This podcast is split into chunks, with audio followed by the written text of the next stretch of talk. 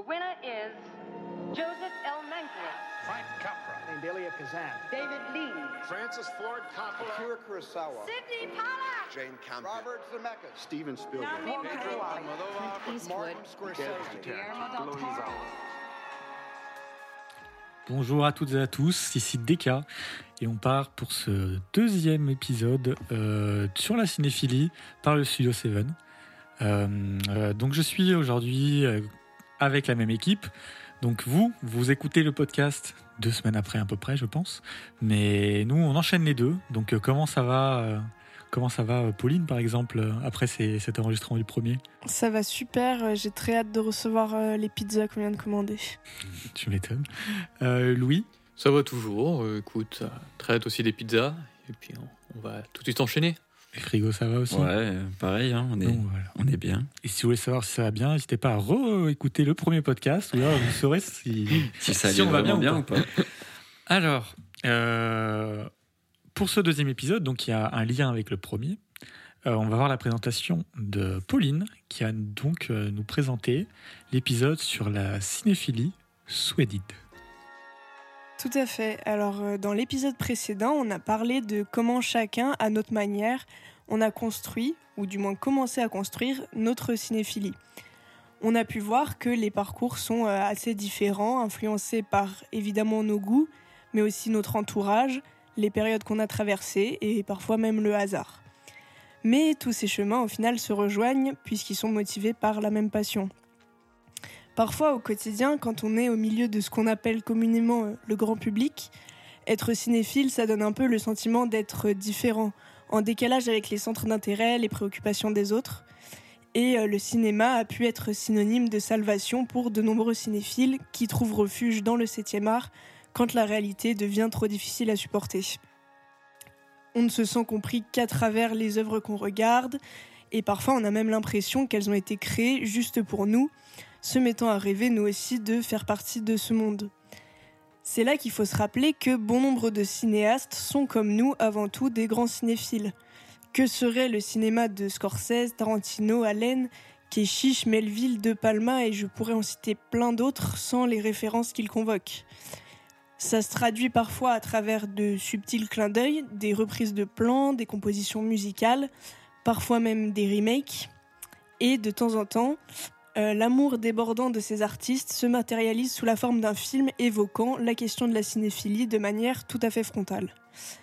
Et à ce moment-là, un dialogue s'instaure entre le cinéaste et le cinéphile, nous faisant sentir à la fois d'autant plus spécial et à la fois partie de quelque chose de plus grand que nous, d'une grande et belle communauté de passionnés. Et donc c'est sur ces films hors du temps, intemporels pour les amoureux du cinéma, que nous allons nous attarder dans cet épisode. Bah, merci beaucoup, Pauline. Magnifique euh, présentation. Beaucoup mieux que la mienne. hein. Non, faut pas dire ça. Non, c'est l'habitude, là. Ouais, On c'est est ça. chaud. Ça y est. Alors pour commencer, euh, j'ai envie qu'on essaie de définir ce qu'est un film de cinéphile. Alors pour ça, j'ai quelques questions que je vais vous poser parce que quand on a choisi ce, ce sujet pour ce deuxième film, euh, j'avoue avoir pendant un moment pas compris ce qu'on entendait par film de cinéphile. Et c'est peut-être le cas de beaucoup d'entre vous qui nous écoutez. Alors déjà, la première question que, je vais vous poser, c'est pour vous, un film de cinéphile, est-ce qu'il parle euh, de quelqu'un spectateur de cinéma, donc consommateur de cinéma, ou est-ce qu'il parle de quelqu'un qui réalise du cinéma Les deux ou pas Par exemple, un exemple très simple, est-ce que 8,5, qui parle de Fellini sur toute sa vie, comment il réalise son euh, huitième film et demi, euh, est-ce que pour vous c'est un film de cinéphile ou non, parce qu'il ne parle pas de euh, Fellini comme euh, euh, spectateur, mais comme réalisateur. Pauline? Euh, je pense que dans ce podcast en question, on a voulu se concentrer principalement sur la position du spectateur. Les films dont on va parler, c'est plutôt euh, des films euh, justement qui sont centrés sur euh, le spectateur et la manière de découvrir le cinéma parce que du coup, nous, on peut plus facilement s'y identifier. Ici, on parle en tant que spectateur. Et en même temps, c'est un terme qui peut être interprété de manière très vaste. Et je pense par exemple au film de Tarantino, Il était une fois à Hollywood. Pour moi, c'est un pur film de cinéphile. Euh, parce qu'il parle de cinéma euh, d'une époque et tout. Donc je pourrais aussi le caractériser de film de cinéphile. Mais dans ce podcast en question, on a voulu réduire un peu euh, la chose, parce que sinon on aurait pu parler de vraiment plein de films, à un genre qui est beaucoup plus spécifique et peut-être un peu plus restreint en proposition, justement, de films de cinéphiles en tant que spectateur qui regarde des films. D'accord. Louis? Ouais, bah, moi je suis plutôt d'accord avec euh, ce qu'a dit Pauline. Effectivement, euh, pour le podcast, on a essayé de réduire le nombre de films. Mais euh, un film de cinéphile, est-ce qu'on parle pas de tous les films en fait, quelque part? Bah, C'est ça, ouais. Parce que tout cinéaste, pour moi, est cinéphile. Il y en a à, à plusieurs degrés, mais tout film parle de cinéma en fait. Et se répondent entre eux même. Donc, quelque part, tout film, c'est des films de cinéphiles qui, ont, qui sont faits par des cinéphiles sur le cinéma en fait. Donc, euh, Mais du coup, si on se restreint à notre épisode aujourd'hui, euh, Je- tu dirais si on se restreint à notre épisode d'aujourd'hui, je dirais sur le spectateur du, tout, du coup de cinéma. Ok, donc on va parler de films. Aujourd'hui, oui. Voilà, où on, oui, on va parler de films aujourd'hui, merci Louis, Voilà. qui traitent euh, du spectateur. Non, mais oui, c'est De ça. gens qui regardent qui des regardent films. de- Voilà, qui, qui regardent des films. Et donc qui ont un amour ou pas des films, mais enfin bon voilà. Et donc j'avais une autre question, mais du coup je pense qu'elle va être plus ou moins, enfin plus ou moins répondue, c'est qu'en fait on va du coup retrouver beaucoup de références à d'autres films dans les Oui. films qu'on va citer aujourd'hui. Mais est-ce que pour qu'un film soit euh, considéré comme un film de cinéphile, est-ce que ces références doivent être conscientes à l'intérieur du film ou pas? Donc ce que je veux dire, c'est par exemple, récemment j'ai vu euh, Crazy Kung Fu de Stephen Chow. Euh, oui c'est ça, hein, Steven? Stephen, ouais, Stephen Chow. et euh, par exemple, dedans, on a une ref enfin, évidente à Shining. Je sais pas si. Oui, Oui, je vois voilà, tout oui. à fait. Et donc là, je me dis, bah, il y a une ref au cinéma qui est évidente, mais elle est inconsciente dans le film. Les, les, euh, les protagonistes Oui. du film ne sont pas au courant de cette ref. Ou, par exemple, un autre film dont on va parler plus tard, euh, qui est euh, Fade to Black. Là, on a des références à des films, donc Fondure Noire en français, mais le- les protagonistes sont vraiment au courant de ces références. Est-ce que pour vous, là, c'est- il y a une distinction à faire euh, importante ou pas? Importante, non. Mais je pense que pour notre podcast aujourd'hui, effectivement, on va parler de films dont les références sont plutôt euh, explicites. Parce que du coup, c'est des spectateurs qui eux-mêmes euh, s'identifient à des personnages d'autres films. Et du coup, à travers un film, on va parler de plein d'autres films.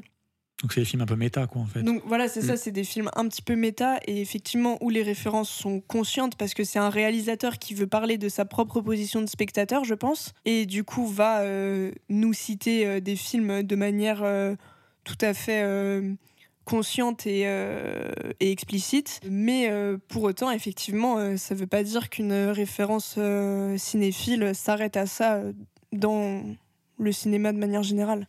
Mais donc, du coup, aujourd'hui, par exemple, les Scary Movie, c'est pas des films qu'on- dont on va traiter, en tout cas en premier plan, dans ce film, parce que c'est des références, euh, on va dire, inconscientes pour les protagonistes. Mm. Ok. Et donc, euh, ce qu'on a fait, en fait, pour cet épisode, on a fait quelque chose un peu spécial et différent, je dirais, c'est qu'on a décidé de se mettre d'accord sur quatre films qu'on a regardés tous en commun et dont, dont on va parler. Euh, le but étant après, à partir de ces films, de pouvoir partir sur d'autres films et étendre la discussion. Alors, vu qu'on parle de films, on va faire une petite aparté rapidement sur la question du spoil. Parce que c'est un peu le problème que souvent quand on, regarde, on écoute des podcasts, on regarde des vidéos, c'est est-ce qu'on va être spoil ou pas. Pour euh, qu'on, enfin, on va tout simplement vous donner notre euh, point de vue rapide sur le spoil et euh, sur, euh, en gros, euh, est-ce que vous devez continuer d'écouter Est-ce qu'il vaut mieux voir le film avant Est-ce qu'il y en a un de vous qui veut expliquer ou Déjà, attends, la première question, c'est va-t-il y avoir du spoil? Ben Justement, c'est ça. Bravo, Bah oui, mais très perspicace. oui, Pauline. Euh, je pense qu'il vaut mieux prévenir qu'on peut être amené à spoiler euh, des films dont on va parler. Si c'est des spoils importants pour l'histoire, on préviendra. On dira attention, euh, spoiler alerte. Maintenant, c'est pas nécessaire, selon moi, vous direz si vous êtes d'accord, d'avoir vu les films dont on parle, parce que le but c'est aussi de donner envie de les regarder. Et, euh, et du coup, je pense d'une part qu'on n'ira pas euh, raconter toute l'histoire d'un film. Euh, Normalement, on peut donner envie de regarder un film sans en raconter tous les tenants et aboutissants. Et euh, d'autre part, selon moi, encore une fois, c'est pas parce qu'on a dévoilé un élément d'intrigue d'un film que son visionnage peut être gâché ou euh, amoindri. Donc normalement, tout ce dont on va parler ne doit pas influer euh, sur justement l'envie de regarder ou pas, si ce n'est en, en positif, quoi, donner envie euh, de voir. Oui, parce qu'en fait, on, on risque de spoil. Enfin, on va spoil. Ça m'étonnerait énormément que. Oui, oui, c'est sûr qu'on c'est- va, on spoil, spoil, donc, que ce euh, soit dans cet épisode ou dans les suivants, il y aura du spoil. Voilà, donc si vous êtes du genre à euh, ne rien vouloir sa- savoir euh, d'un film, euh, il vaut mieux ne pas. euh, Enfin, en tout cas, aller voir les films et, et évidemment revenir écouter le podcast. Mais si vous pensez qu'un bon film ne peut pas être spoilé et que euh, c'est intéressant d'avoir la discussion, et, enfin, on va pas spoiler pour spoiler, le but c'est pas ça, mais c'est d'essayer d'apporter quelque chose. Et si on a envie de traiter d'un sujet d'un film ou d'une scène qui arrive à la fin, et ben on le fera malheureusement. Et il faut aussi être au courant, c'est que des fois on va parler de films dont autour de la table on n'a pas tous vu. Et on en parlera quand même. Et parce qu'on est tous d'accord sur le fait que ça ne va pas euh, gêner notre, notre visionnage. Euh, je pense que c'est pas parce que on, on spoil un film que d'un coup le film devient inintéressant. Sinon, c'est que le film est peut-être inintéressant de base. Euh, tu voulais dire quelque chose, Frigo? Euh, oui, mais j'ai oublié. Ah merde. Ah oui, si. Euh, mais du coup, comment ils vont faire pour savoir de tous les films auxquels on va parler si t'es le premier, il y a un spoil et que t'as pas envie de te faire spoil? Il bah, faut partir du principe que tu peux te faire spoil. Ouais, mais du Et coup, comme non, mais dit, par exemple, là, là, on Mm. va parler de quatre films. Excuse-moi de te couper. Mais du coup, les quatre films, si tu veux écouter l'épisode d'une seule traite, Ouais. faut bien que tu aies l'ensemble des quatre films qu'on va citer. Ouais, le problème, c'est qu'on peut très bien parler d'autres films et les en C'est pas parler d'autres moments. En fait, le problème, il est là. Après, on essaiera, je pense, si on, si on parle de, de scènes de fin, etc., de juste le dire avant rapidement, au cas où vous voulez peut-être faire une avance rapide. Mais euh, oui, enfin, enfin, c'est même pas que ça va spoil, c'est juste qu'on va discuter du scénario, on va discuter des scènes. Donc euh, voilà, quoi. Après, ça dépend le curseur de spoil où il est. Je, je pense que d'une part, s'il y a vraiment un très gros spoil d'un truc, genre un retournement de situation ou quoi, on préviendra. Et d'autre part, dans la description, on pourra mettre un timecode peut-être Mhm. euh, des films dont on parle, les quatre grands films qu'on a choisis, qui font que si jamais il y a un film dont vous voulez rien entendre, vous pouvez euh, passer celui-là pour euh, écouter ceux que vous avez vus ou quelque chose comme ça. J'aimerais juste rajouter un dernier truc. Enfin, comme vous le savez, un des buts du podcast, c'est de faire découvrir des films et vous donner envie de les voir. Donc c'est évident, après ça c'est à vous de nous faire confiance ou pas, mais c'est évident qu'on ne va pas spoil dans le but de vous gâcher le film, vu que bah, notre but à nous, c'est de vous les faire découvrir et vous les faire voir. S'il y a un spoil évidemment qui nous semble majeur et dont on n'a vraiment pas envie d'en parler, on n'en parlera pas, parce que le, le but, voilà, c'est vraiment que vous ayez voir les films. Donc euh, on a, on a rien à gagner à spoil pour spoil. Donc euh, voilà. Je pense qu'on peut, on est d'accord sur cette. euh, On peut Sur clore cet euh, la partie. On est. Totalement d'accord. Et donc euh, le premier film dont on va parler euh, aujourd'hui, donc qui va être présenté par Louis. Et c'est Be Kind Rewind, euh, en français, Soyez sympa rembobiné. Donc euh, Louis, qu'est-ce que tu peux nous dire sur ce film? Euh, déjà que c'est un super film. Regardez euh, Beckham Rewind. Oui, c'est vrai. Euh, c'est un film réalisé par euh, Michel Gondry, fantastique réalisateur français, euh, avec donc Beckham Rewind, Jack Black et euh, Mos Def qui font Oui. les deux personnages principaux. Le film est sorti en 2008 C'est ça. et donc c'est l'histoire euh, de deux vendeurs euh, de, de, de vidéoclubs. Un vendeur. Et son ami. Ouais. Oui, un vendeur et son ami, oui. Ben, ils, sont, ils participent plus ou moins. Non, euh, les détails, les détails, c'est important. un vendeur dans un vidéoclub et son ami. Euh, donc euh, un jour il y a un accident où toutes les cassettes se retrouvent euh, démagnétisées et il n'y a plus les films sur euh, les cassettes. Et euh, ces deux amis ont décidé de les refaire avec leurs moyens du bord, donc les refaire de façon suédée. Et D'où le nom du podcast. D'où le nom du De de cet cet, épisode. épisode. cet épisode. Et euh, ils vont refaire du coup tout plein de films comme euh, SOS Fantôme, Le Roi Lion, 2001, L'Odyssée de l'espace. Et ça va avoir un succès fou jusqu'au moment où le FBI euh, va les voir parce qu'il y a des soucis de copyright. J'en dis pas plus. C'est un très beau film euh, sur l'amitié, sur le cinéma, sur l'amour véritable du, cinéma et comment le faire vivre à travers des moyens qui nous sont propres et sans les moyens d'Hollywood. Et c'est euh, un film magnifique avec euh, une- des personnages qui ont une ingéniosité complètement folle. Donc voilà, c'est vraiment génial. Regardez Kind Rewind. Moi, ce qui m'a beaucoup intéressé dans Be Kind Rewind et ce qui a fait que j'ai eu énormément d'attachement envers ce film, que j'ai découvert pour le podcast, je l'avais pas vu avant, Ouais, moi aussi. c'est euh, que je, pense que toute personne qui a ne serait-ce qu'un minima trait envers le fait de faire du cinéma, enfin, parce qu'il y a beaucoup de cinéphiles qui rêvent aussi de prendre la caméra, faire quelque chose et qui peut-être parfois n'osent pas parce qu'ils se disent j'ai pas de moyens, j'ai pas euh, le matériel adapté, tout ça. En fait, c'est un formidable euh, film pour dire mais allez-y, mais prenez euh, le vieux caméscope de vos parents, prenez votre téléphone, prenez n'importe quoi et faites vos films et amusez-vous. Et en fait, euh, c'est pas les moyens qui importent parce que du coup, dans le film, euh, leurs euh, petits remakes ont un succès immense auprès de, Mhm. des habitants de leur ville et de leurs proches. Et parce que, euh, en fait, c'est génial. Et il y a un- une espèce de truc non dit en mode. tout le monde sait très bien que c'est eux qui refont les films. Mais au début, personne ne le dit. Et, ils sont tous là en mode Ah, je veux voir celui-là maintenant, je veux en voir un autre et tout. Et ils en jouent beaucoup. Et en fait, ça- ça donne juste envie après de faire aussi ses propres films euh, suédés, euh, de. euh, de voilà de aller juste avec un pote euh, dehors et tourner des trucs euh, de manière euh, totalement improvisée euh, ou alors préparée mais avec les moyens du bord et, et du coup je trouve qu'en en ça c'est un parfait film cinéphile parce que ça va euh, au-delà euh, de, de- du simple film ça donne aussi euh, bah, de l'espoir de la motivation euh, pour euh, concrétiser des projets et c'est pour ça que je trouve que c'est vraiment un très beau film Ouais, c'est un film qui met vraiment en avant l'artisanat. Ouais, C'est ça. ça. Et en plus, ce qui est super intéressant, c'est qu'il met en avant aussi l'esprit de communauté. Mhm. Au début, ils font ça à deux, et au fur et à mesure, les habitants de leur petite ville vont euh, apparaître dans leur film suédés, et c'est super touchant, je trouve, comment toute la communauté s'intéresse à ce qu'ils font, et ils vont s'intéresser au cinéma, et comment on le produit, comment on le fait avec les moyens du bord.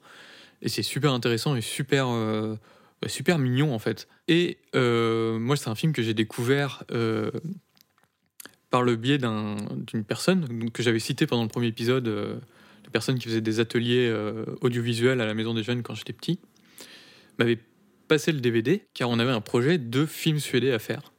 Et il fallait que je le sache. Et on a fait un très court film suédé. C'était génial à faire, vraiment. Tu l'as encore? Je l'ai encore. Il faudra que je, je On veut le voir, celui-là, on veut le voir. Ah oui. voilà, c'est un film suédé. euh, on a suédé le trailer euh, de l'épisode des 50 ans de Doctor Who. Ok. Donc, euh, Doctor Who, c'est ma série préférée. Et le trailer des 50 ans euh, marchait vachement bien parce qu'il y a plein d'effets spéciaux et tout. Et à faire en- avec des bouts de carton, avec des Lego et des pétards qui explosent, c'était génial à faire. Et pareil, il y avait euh, du coup toute la communauté, enfin les jeunes de, de- de cette maison des jeunes qui s'étaient mis à fond dans ce projet. Et euh, quelque part, ça, il y a eu le même ressentiment euh, que j'avais euh, devant le film. Ce, ce sentiment de bien-être vraiment euh, super mignon, super touchant. Et vraiment, c'est très très bien. Ce film a une place très particulière pour moi et euh, Frigo, tu l'as vu aussi? Qu'est-ce Ouais. que t'en as pensé, toi? Moi, j'ai bien aimé. J'ai vraiment beaucoup aimé. Bah, déjà, j'ai été content de voir Mos Def. Ouais. Que bah, je connaissais que par la musique, en fait. Et j'avais su vaguement qu'il avait fait Toi, des, t'es un vrai films. zikos, toi. Ouais, je suis un vrai zikos. Non, en vrai, non, c'est c'est vraiment un artiste que j'avais beaucoup suivi. Et du coup, ça m'a fait plaisir bah, déjà de le revoir. Parce que j'écoute plus trop ses musiques, tu vois. Du coup, je me suis dit, oh, trop bien, Mos Mais il Def. a fait d'autres films ou pas il a fait Def d'autres Il a films. fait ouais. si films, tu veux, il y euh, si tu veux, moi je te conseille H2G2, euh, le guide du voyageur intergalactique. Ok. Voilà. Où jamais entendu parler. Il est dedans, du coup? Et il est dedans. ouais, ouais. En acteur principal En acteur pareil principal. Ah, non. Il est pas Bah, mauvais, hein Ah, Ouais, il est très très il est bon. très ouais, bon, Il est très très bien. Il est très chouette. Ouais, Avec Jack Black, euh, les deux. Et avec Jack Black, Ouais. le duo marche vachement bien. ouais, ouais, Ouais, ouais. vraiment. Je suis d'accord, ouais. Puis ouais, non, même, euh, bah, enfin, comme disait Louis, en fait, ça, ça te donne limite envie de faire des films suédés de ton côté. Ah, parce que, enfin, je sais pas, tu vois, tu vois toute cette cohésion d'équipe et tout, puis Et puis c'est vraiment drôle. hein. Enfin, franchement. Bah, euh, quand mm, tu vois les remakes de. Enfin, je veux dire, le Ghostbusters où. euh, Ah non, mais vraiment. tiennent des trucs avec des fils de pêche et ils Ah non, font c'est incroyable. Ghostbusters pour la musique, tu vois, c'est incroyable. Ouais, des quatre films, c'est vraiment le. Enfin, dont on va parler. euh, Je crois que c'est vraiment le plus drôle pour moi. C'est le plus drôle, ouais. Si vous voulez un Oui. film drôle, feel good, franchement. euh, Feel good, ouais, feel good, c'est le, le bon mot pour le décrire. Ah, mais vraiment. C'est vraiment feel good. euh. Et puis, même euh, l'avantage par rapport à d'autres films, c'est que je trouve que les rêves sont assez grand public. Oui. Et donc, euh, contrairement à, à Fade to Black, dont on va parler euh, plus tard, où euh, bah, si euh, t'as pas vu beaucoup de films, il y a moyen que bah, tu comprends qu'il y a des rêves, mais tu ne les aies pas.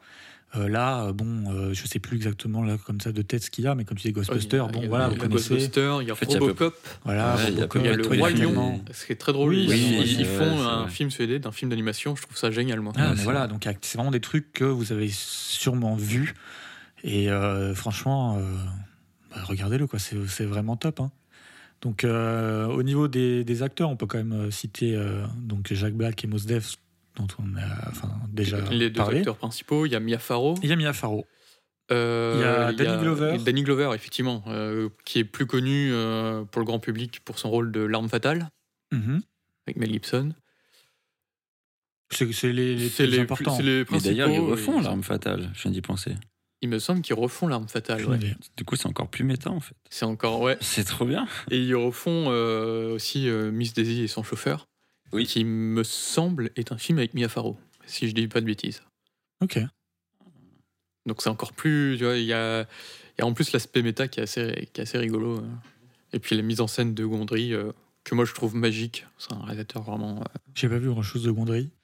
C'est assez magique, assez fou. Il a une imagination assez débordante. C'est lui qui a fait euh, Eternal Sunshine of the Spotless Spotless Mind, Mind, ouais. qui est aussi un film très très inventif et très beau. Et euh, aussi récemment, il avait fait une série qui s'appelle Kidding avec euh, Jim Carrey, où il y a eu deux saisons et c'était une série absolument magnifique, vraiment. C'était euh, sur un. bah, Jim Carrey jouait un, un présentateur euh, d'émissions pour enfants qui avait du coup ses petits personnages, ses petites marionnettes qui faisaient vivre et tout. Et en fait, à côté de ça, euh, il avait euh, deux enfants, deux jumeaux, je crois, et un des deux est décédé. Et du coup, euh, ça parle de deuil et du fait que lui, à côté de ça, il est censé faire rire des enfants alors qu'il est profondément dépressif. Et c'est vraiment une série qui, qui était absolument sublime et encore une fois très inventive avec cet univers du coup d'émissions pour enfants, de marionnettes, tout ça, et qui malheureusement a été euh, annulé. euh, enfin, il n'y aura pas de troisième saison alors que euh, ça aurait pu continuer. C'est sur Canal je crois. Ok. Et je- même si malheureusement ça s'arrête un peu du coup de manière abrupte parce que ça aurait dû être renouvelé et ça ne l'a pas été, euh, je, je conseille quand même parce que c'est vraiment une super série. Et euh, bah, de Michel Gondry, moi je conseille un court métrage avec Jim Carrey aussi. Je sais plus exactement le nom, mais en gros, c'est Jim Carrey qui va faire un plein d'essence euh, et il roule dans une voiture lit. Et les deux pompistes d'essence, c'est Eric et Ramsey. Oh, c'est incroyable. Et c'est très drôle. Et ne serait-ce que ce pitch-là, déjà, vous donne un peu l'idée de l'univers très onirique de Gondry. Et de cet univers onirique, il arrive à tirer avec and Rewind un univers aussi très réaliste où c'est euh, très terre à terre, assez terre à terre par rapport à ses autres films. Et pourtant qui nous fait euh, autant rêver que, que n'importe quel rêve. Et d'ailleurs, tu parles euh, d'univers onirique et je me demande, il a pas fait un film qui s'appelle La science des rêves? Si, tout à fait. Je l'ai pas vu, mais Je l'ai pas euh, vu non plus, mais euh, effectivement, il a fait la science des rêves. Ok. Donc, euh, franchement, si vous voulez un film drôle, Mm. euh, feel good, pas, vous n'avez pas besoin d'être euh, non plus des plus concentrés euh, à comprendre une intrigue. euh, Ouais, voilà. non. Franchement, allez-y, c'est vraiment super. Et, euh, et donc voilà, je pense que c'est un peu tout ce qu'on on va vous dire là pour ce film-là. Ouais. On va enchaîner avec une présentation de Frigo. Incroyable, il fait du son, mais il présente Et aussi oui, des films. C'est incroyable. Donc vas-y, Frigo.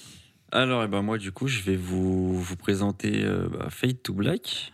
Euh, Fondu au noir en français. euh, Fondu en noir en français. Est-ce que quelqu'un aurait les noms en québécois? Ce serait incroyable d'avoir aussi les noms en québécois. Putain, ce serait trop drôle.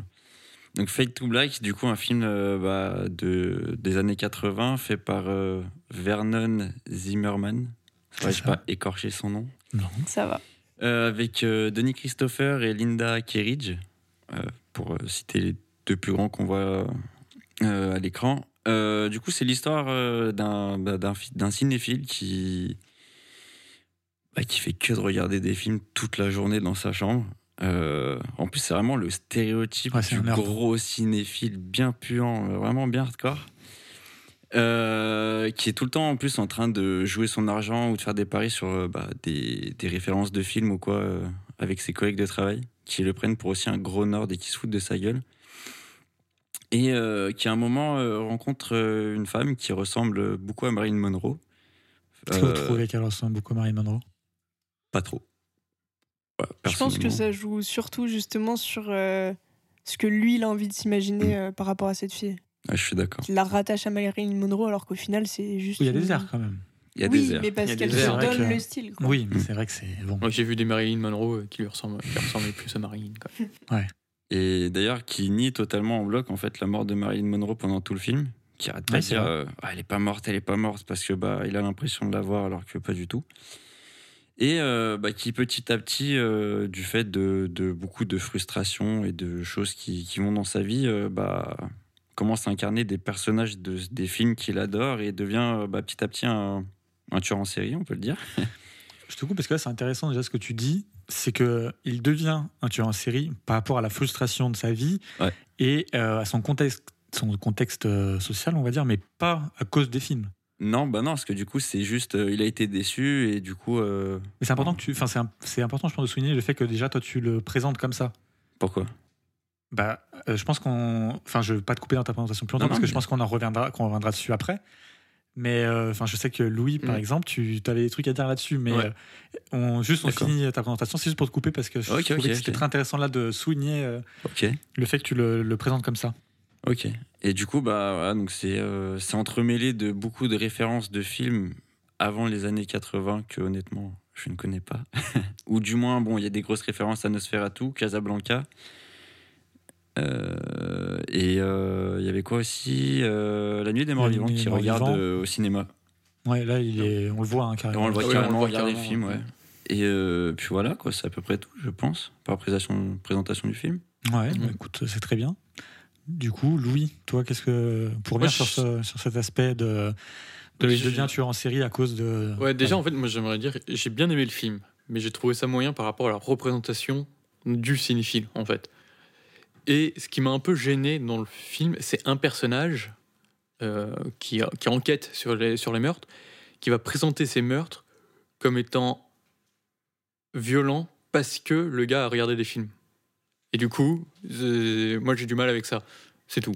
Mais c'est vrai qu'il se pose pas non plus plus la question. Voilà. Enfin, c'est un peu comme les trucs de maintenant. euh, Ils jouent aux jeux vidéo, alors c'est un dangereux psychopathe, alors que. euh, Enfin, non, Voilà, c'est juste. et- euh, ouais. Et moi, c'est ça qui m'a un peu gêné, c'est que le, et ce personnage, il a aucune profondeur, il y a zéro enquête, enfin, et du coup, c'est, Oui. il y a zéro remise en question, et ça m'a un peu gêné, quoi. Je suis Et d'accord. On se concentre beaucoup trop sur ce personnage du cinéphile qui, on le voit juste déambuler et commettre des meurtres, et sans véritablement de fond. Donc c'est un peu bizarre, quoi. Après, moi, ça m'a pas choqué plus que ça, parce que j'avoue que, comme tu disais, moi, c'est vraiment euh, plus euh, euh, sa vie et tout que, qui semble amener à ça. Et, et l'enquêteur, enfin, Oui, mais, bien- Pour- mais ça, je suis d'accord avec toi. Ouais, mais pour moi, l'enquêteur, façon. il représente justement les gens qui te disent oui, euh, il est violent à cause des jeux vidéo. Enfin, pour moi, l'enquêteur, euh, c'est vraiment une- un cliché de, de quelqu'un qui comprend pas du coup. Bien sûr, euh, mais du tout coup, ce- de- moi, ce que j'aurais aimé, c'est une remise en question de ce personnage, en fait. Ouais, que le que réalisateur remette en question ce personnage qu'il a écrit. Ouais, mais mais c'est pas, le but, tu vois. je Ouais, mais c'est pas le but. Et du coup, moi, c'est un peu ce qui m'a. Pour moi, il manquait un truc au film, quoi. Tu vois, ce que je reprocherais plus, en fait, c'est d'avoir, entre guillemets, autant de scènes où tu vois cet enquêteur, en fait, mais que ça.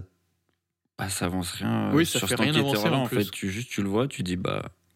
Oui, c'est ouais. ça. Et euh, donc, Je trouve que ces scènes sont un peu inutiles aussi. Je quoi. suis- d'accord, ouais. L'enquête est vraiment inutile. Pauline, toi, du coup, t'en penses quoi de ça? Moi, sur ça, je peux comprendre votre point de vue.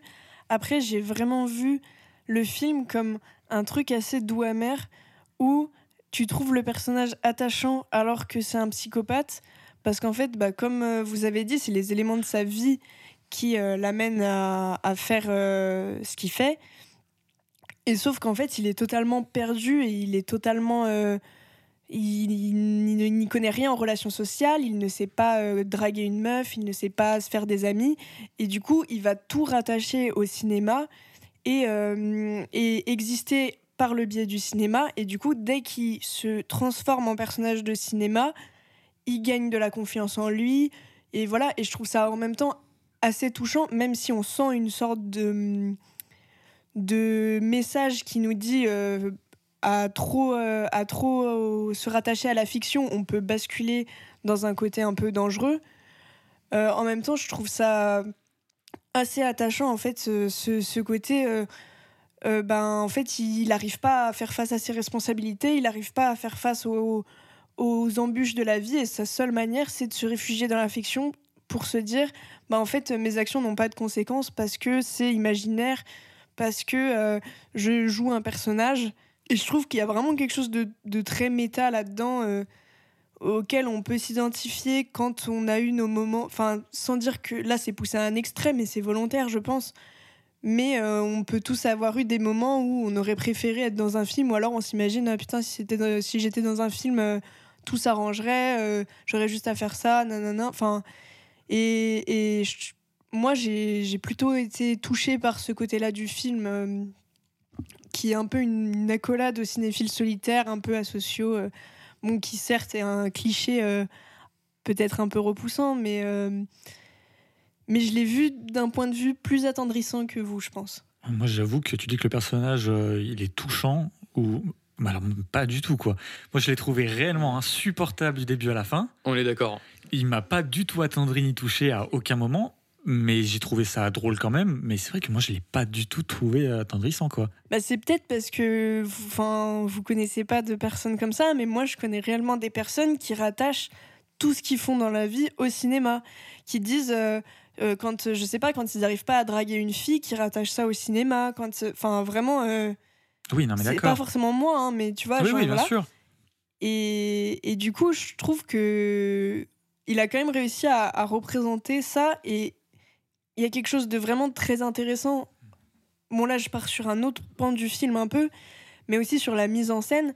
C'est-à-dire que donc lui, il va jusqu'à réciter les répliques de ses films préférés. Voilà, il se transforme dans les personnages. Et en fait, il y a des changements de mise en scène qui correspondent au code des films que le personnage se met à incarner. Ah, c'est du western. Et la scène du western, euh, quand il est en mode euh, vampire aussi, Mhm. Il y a des changements de lumière, de trucs comme ça. Et euh, il y a des références à, à Psychose aussi, il me semble. Ouais, ouais, c'est Mm. ça. Je, Oui, me oui, je viens voilà. d'y repenser maintenant. Mais Ouais. d'ailleurs, très bien avec le, le stylo à encre. Oui, Ouais. ça, c'est vrai fait que le sang qui dans fait la le douche, sang, c'est incroyable. Mais moi, C'est c'est ça. c'est- c'est- c'est ça que j'ai bien aimé, tu vois, dans le film. Et, et je trouve que ce personnage poussé à l'extrême amène aussi à des, des trucs de mise en scène hyper cool. Euh, de euh, aller justement chercher dans ses références à ce personnage-là qui va euh, se mettre à. Bah, aussi, il y a un truc où il recrée un peu Tony Montana aussi, il me semble, quand il va chez un. Un coiffeur? Ah ouais, c'est Ouais, pas tout à fait euh, Tony Montana, ouais. c'est un vieux film euh, de gangster des années 30. Ah oui, euh, c'est Ouais, vrai. c'est ça. Ouais. Avec la grosse guitline. T'as le nom ou pas, Ouais. Frigo? Je l'ai cherché, honnêtement, il y avait. En fait, il y a tellement de références. Ce film est vraiment bourré de références. Mm. C'est un enfer que je sais pas qui fait quoi. Ouais, ouais, ouais. Il y a vraiment beaucoup, beaucoup, beaucoup trop de films qui sont référencés ou même euh, juste des micro-références parce que c'est pareil. Quand il est dans, dans son entreprise, il y a des posters derrière, c'est que des posters de films. Ah oui, Mm. bah oui. ouais, il y a un poster d'Halloween Halloween. d'ailleurs. Ouais. Oui. T'as Ouais. des références de tout, de partout. Et du coup, Et- je. Non, je sais pas. Et même, il y a des références un peu obscures pour nous, spectateurs euh, français. Euh, c'est des films parfois euh, classiques américains qu'on connaît pas forcément en France. quoi. oui. Moi, j'ai- il y a des références, je les ai pas du tout eues. Ah, mais je pense que c'est impossible d'avoir toutes les références. Ouais, ouais, ouais.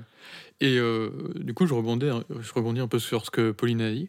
Moi, c'est ce que j'ai bien aimé du film, c'est le mode opératoire du tueur. Mm. Se suis déguiser en personnage de, de- de cinéma et tuer de la façon en rapport avec le personnage, je trouvais ça vraiment très malin. Souligné par une- la mise en scène, justement. Et je pense à la scène où il est en la momie, justement, qui est très très cool comme Ouais. scène. Mm. Voilà, j'ai beaucoup aimé ça.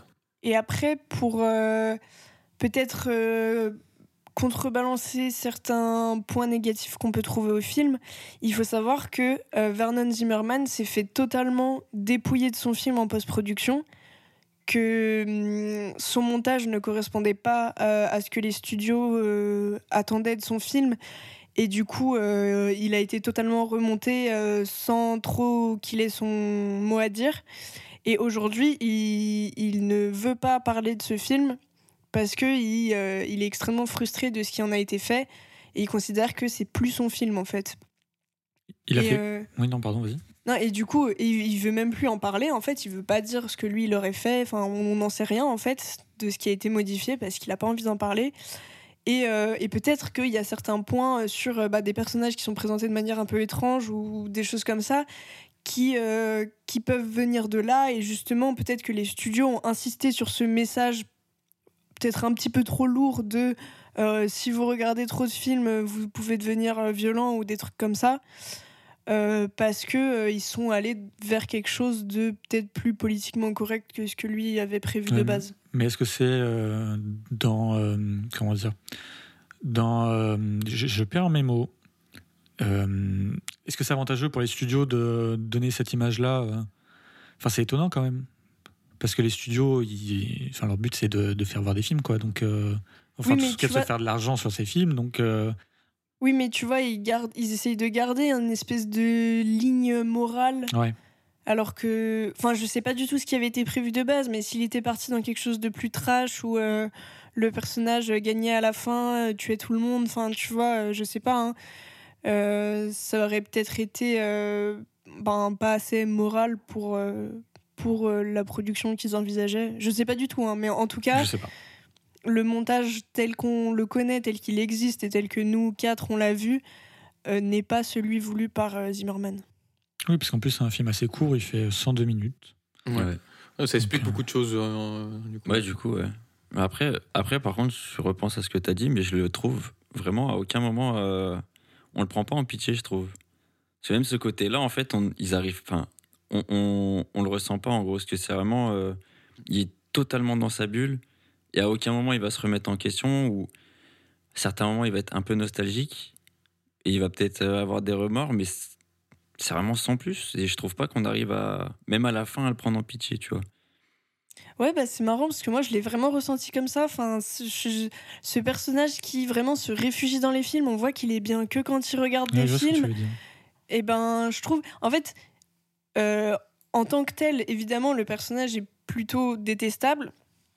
Mais je trouve que ce qui représente, le curseur poussé à l'extrême pour représenter euh, les cinéphiles euh, euh, peut-être un peu solitaires, un peu justement qui se sont dirigés vers le cinéma parce que ça leur permettait de s'échapper de problèmes de la vie. Et ben, c'est ça que j'ai trouvé attendrissant. En fait, c'est plus ce qu'il représente que sa personne en lui-même. Ouais, ok, je comprends. Ok, euh, ouais, je suis assez d'accord avec ce que tu dis. En fait, c'est vrai que euh, le personnage est pas du tout attendrissant et. euh, Mais en fait, c'est le cas d'aucun des personnages, moi, je trouve. hein.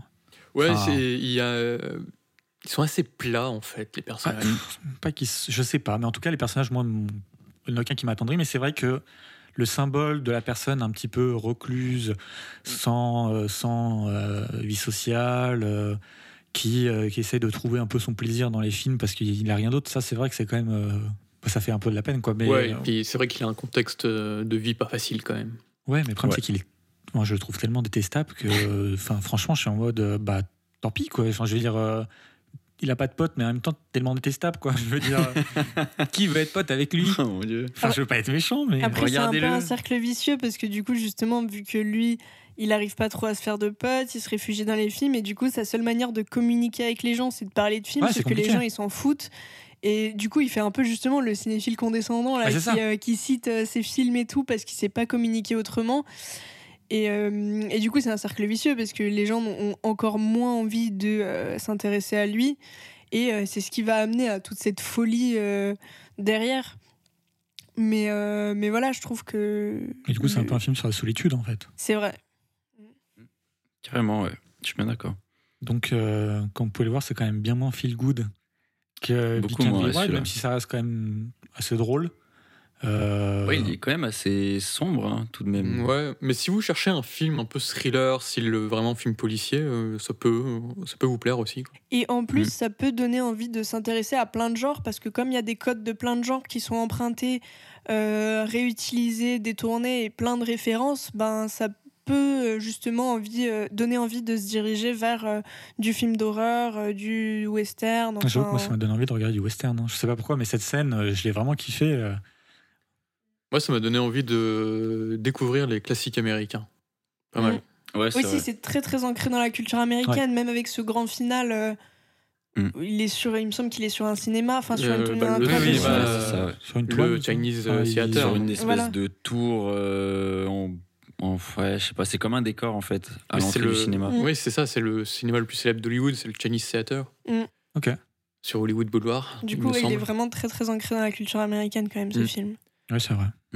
Ce qui est moins le cas de l'autre. Enfin, oui et non. Mais euh, on va dire Après, c'est pas les mêmes époques surtout, tu vois. Bah, Il y en a un de 2008, du coup, le premier, et là, un de 1980. Et euh, d'ailleurs, les tro- trois des quatre films dont on parle, dont on va parler en tout cas, sont dans les années 80.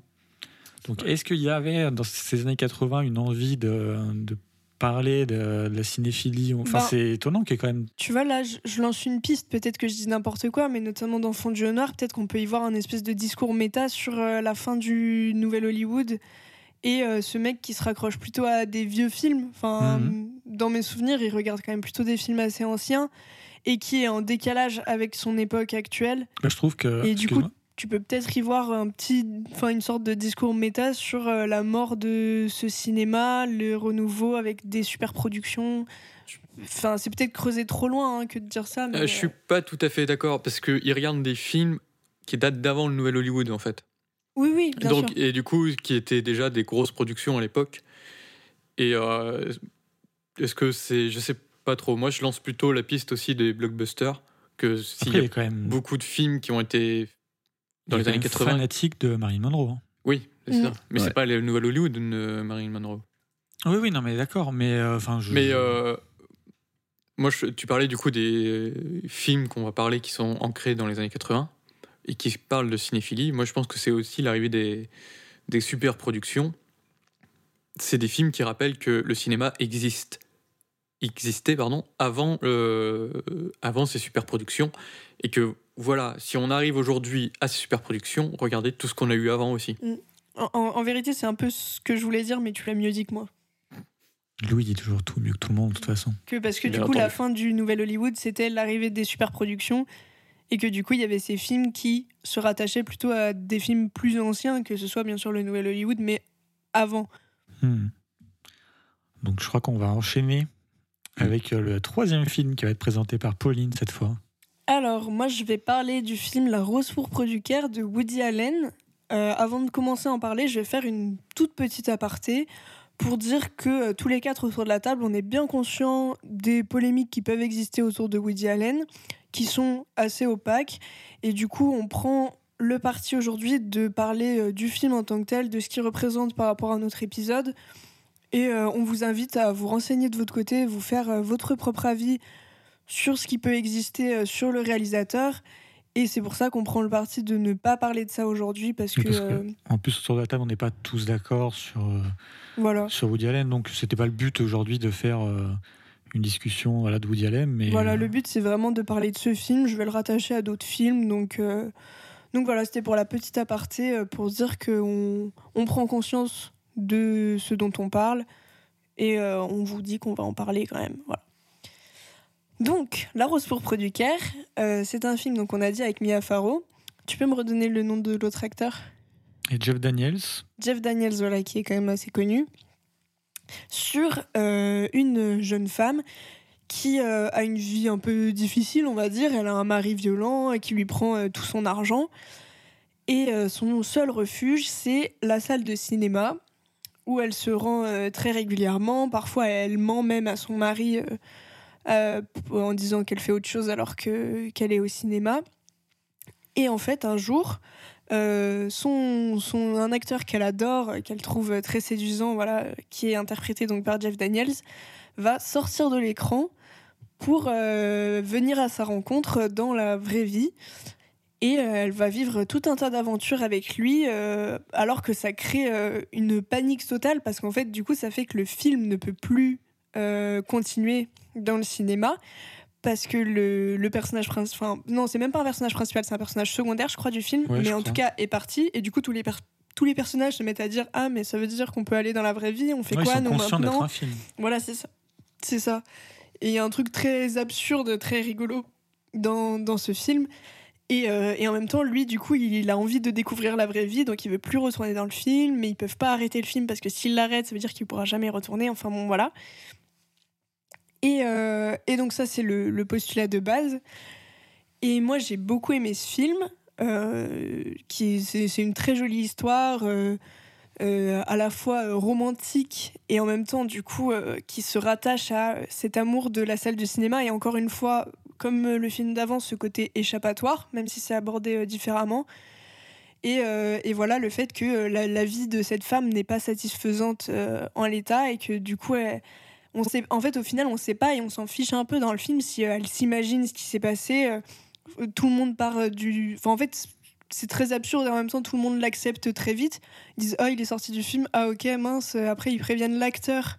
Ils lui disent il y a votre personnage qui est sorti du film. Ouais, c'est ça. C'est que tu avais dit que l'acteur sortait du film, mais en fait, c'est encore, euh, c'est vraiment le personnage qui sort du film.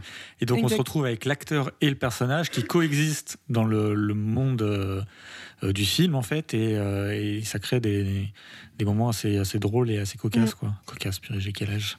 Non, mais je te jure.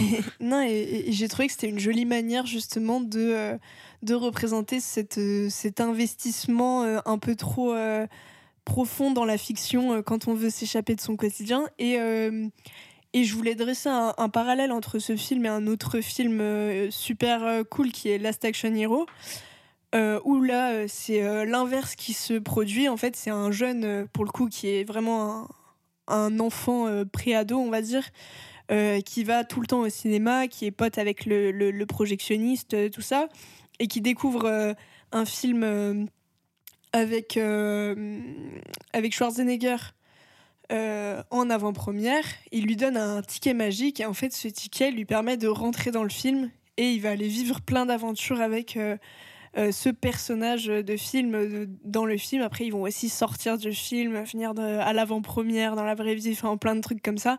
Et du coup, les, les procédés sont assez similaires, même si euh, dans un, c'est le Ah, personnage qui sort, dans l'autre, c'est le, le jeune qui rentre. Euh, et c'est vraiment des super films bah, aussi de cinéphiles. Dans Last Action Hero, il y a plein de références au cinéma américain. Euh, et même à du cinéma un peu plus. euh, Enfin, on en a parlé euh, avec, avec Louis avant d'enregistrer, mais il y a des références même à Bergman. Donc, en fait, c'est un super pont entre du cinéma grand public d'action avec du coup cet acteur qui est Schwar- Schwarzenegger qui est un, un acteur de film d'action voilà et, euh, et des films plus cinéphiles avec, à travers ce personnage de, euh, de jeune enfant qui en est au tout début de sa cinéphilie et qui va aller vivre des aventures avec son, son personnage préféré. Donc, dans euh, Last Action Hero, c'est ça? Ouais. Il y a des refs autant grand public que. Ok, C'est- ça la question que C'est voulais. ça, ouais c'est ça. Ok, c'est cool. En vrai, Il a- vraiment envie de le voir, je l'ai pas vu Il celui-là. est, il est vraiment top. C'est un- une super production améri- américaine de John McTiernan, qui est un super réalisateur de films d'action. Et ouais, il y a des C'est lui refs. qui a fait Die Hard, non? Ouais, c'est lui qui a fait euh, Die Hard 1 et 3. Ok. Et, euh, et dans Last Action Hero, ouais, il y a plein de références donc à des super productions euh, hollywoodiennes de l'époque, des années 80-90. Euh, donc, ne serait-ce qu'en la présence euh, de Schwarzenegger, mais il y a une référence à Amadeus de Milos Forman, il y a une référence à Roger Rabbit. Et à la fin, il y a le personnage de la mort du septième saut de Ingmar. Bergman qui sort de l'écran. Et c'est ça, ce pont que Pauline euh, a expliqué entre les, les films euh, hollywoodiens de superproduction et les films un peu plus intimistes à la Bergman. Et c'est super intéressant. Et du coup, le, La Rose pour du Caire, contrairement aux deux films dont on a cité avant, euh, ne cite pas des films existants.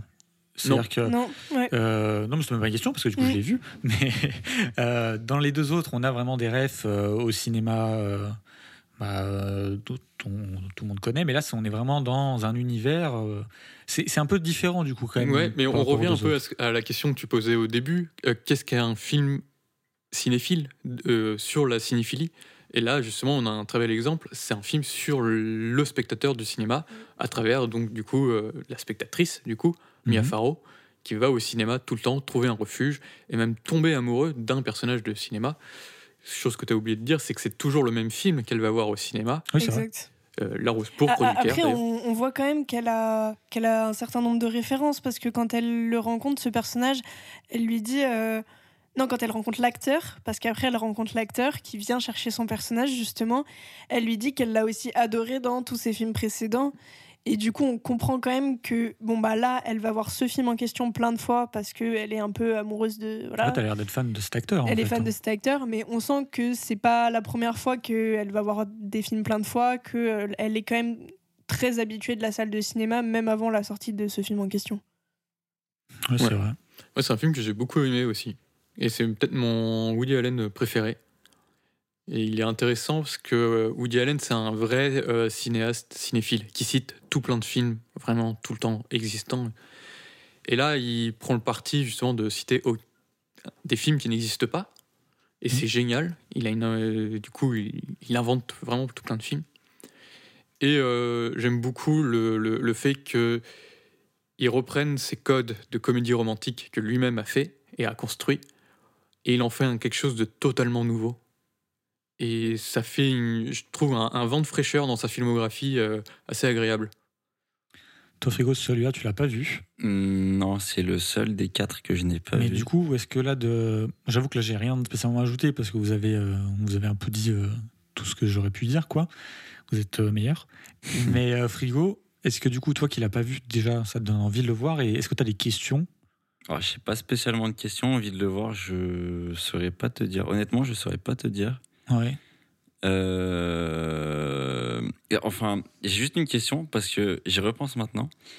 Euh, Mais ma référence est peut-être erronée. Je m'en souviens plus exactement. Au début du Roi Lion 3, ils sont dans une salle de cinéma. Oui, moi je m'en souviens. Et c'est genre un peu le même principe ou Non. Ok. J'ai pas vu l'Orient 3. Je, savais même pas je ne savais pas. Non, parce que dans le un 3, il 3. regarde le film. Ouais, mais ils rentrent pas dedans après ou un truc Non, comme ça non, non. Ah ouais? Putain, je m'en souviens plus. Ok. Mais euh, ouais, non, apprécié. Je... Enfin, ouais, ça me donne quand même un peu envie de le, le voir. Parce que c'est, faut- ça a l'air d'être super intéressant. Même c'est marrant d'avoir du coup une. Comment dire Une fiction dans une fiction en fait. Je trouve ça Mhm. vraiment. euh, Enfin, ça rend l'u- l'univers ultra cohérent en fait. C'est, cool.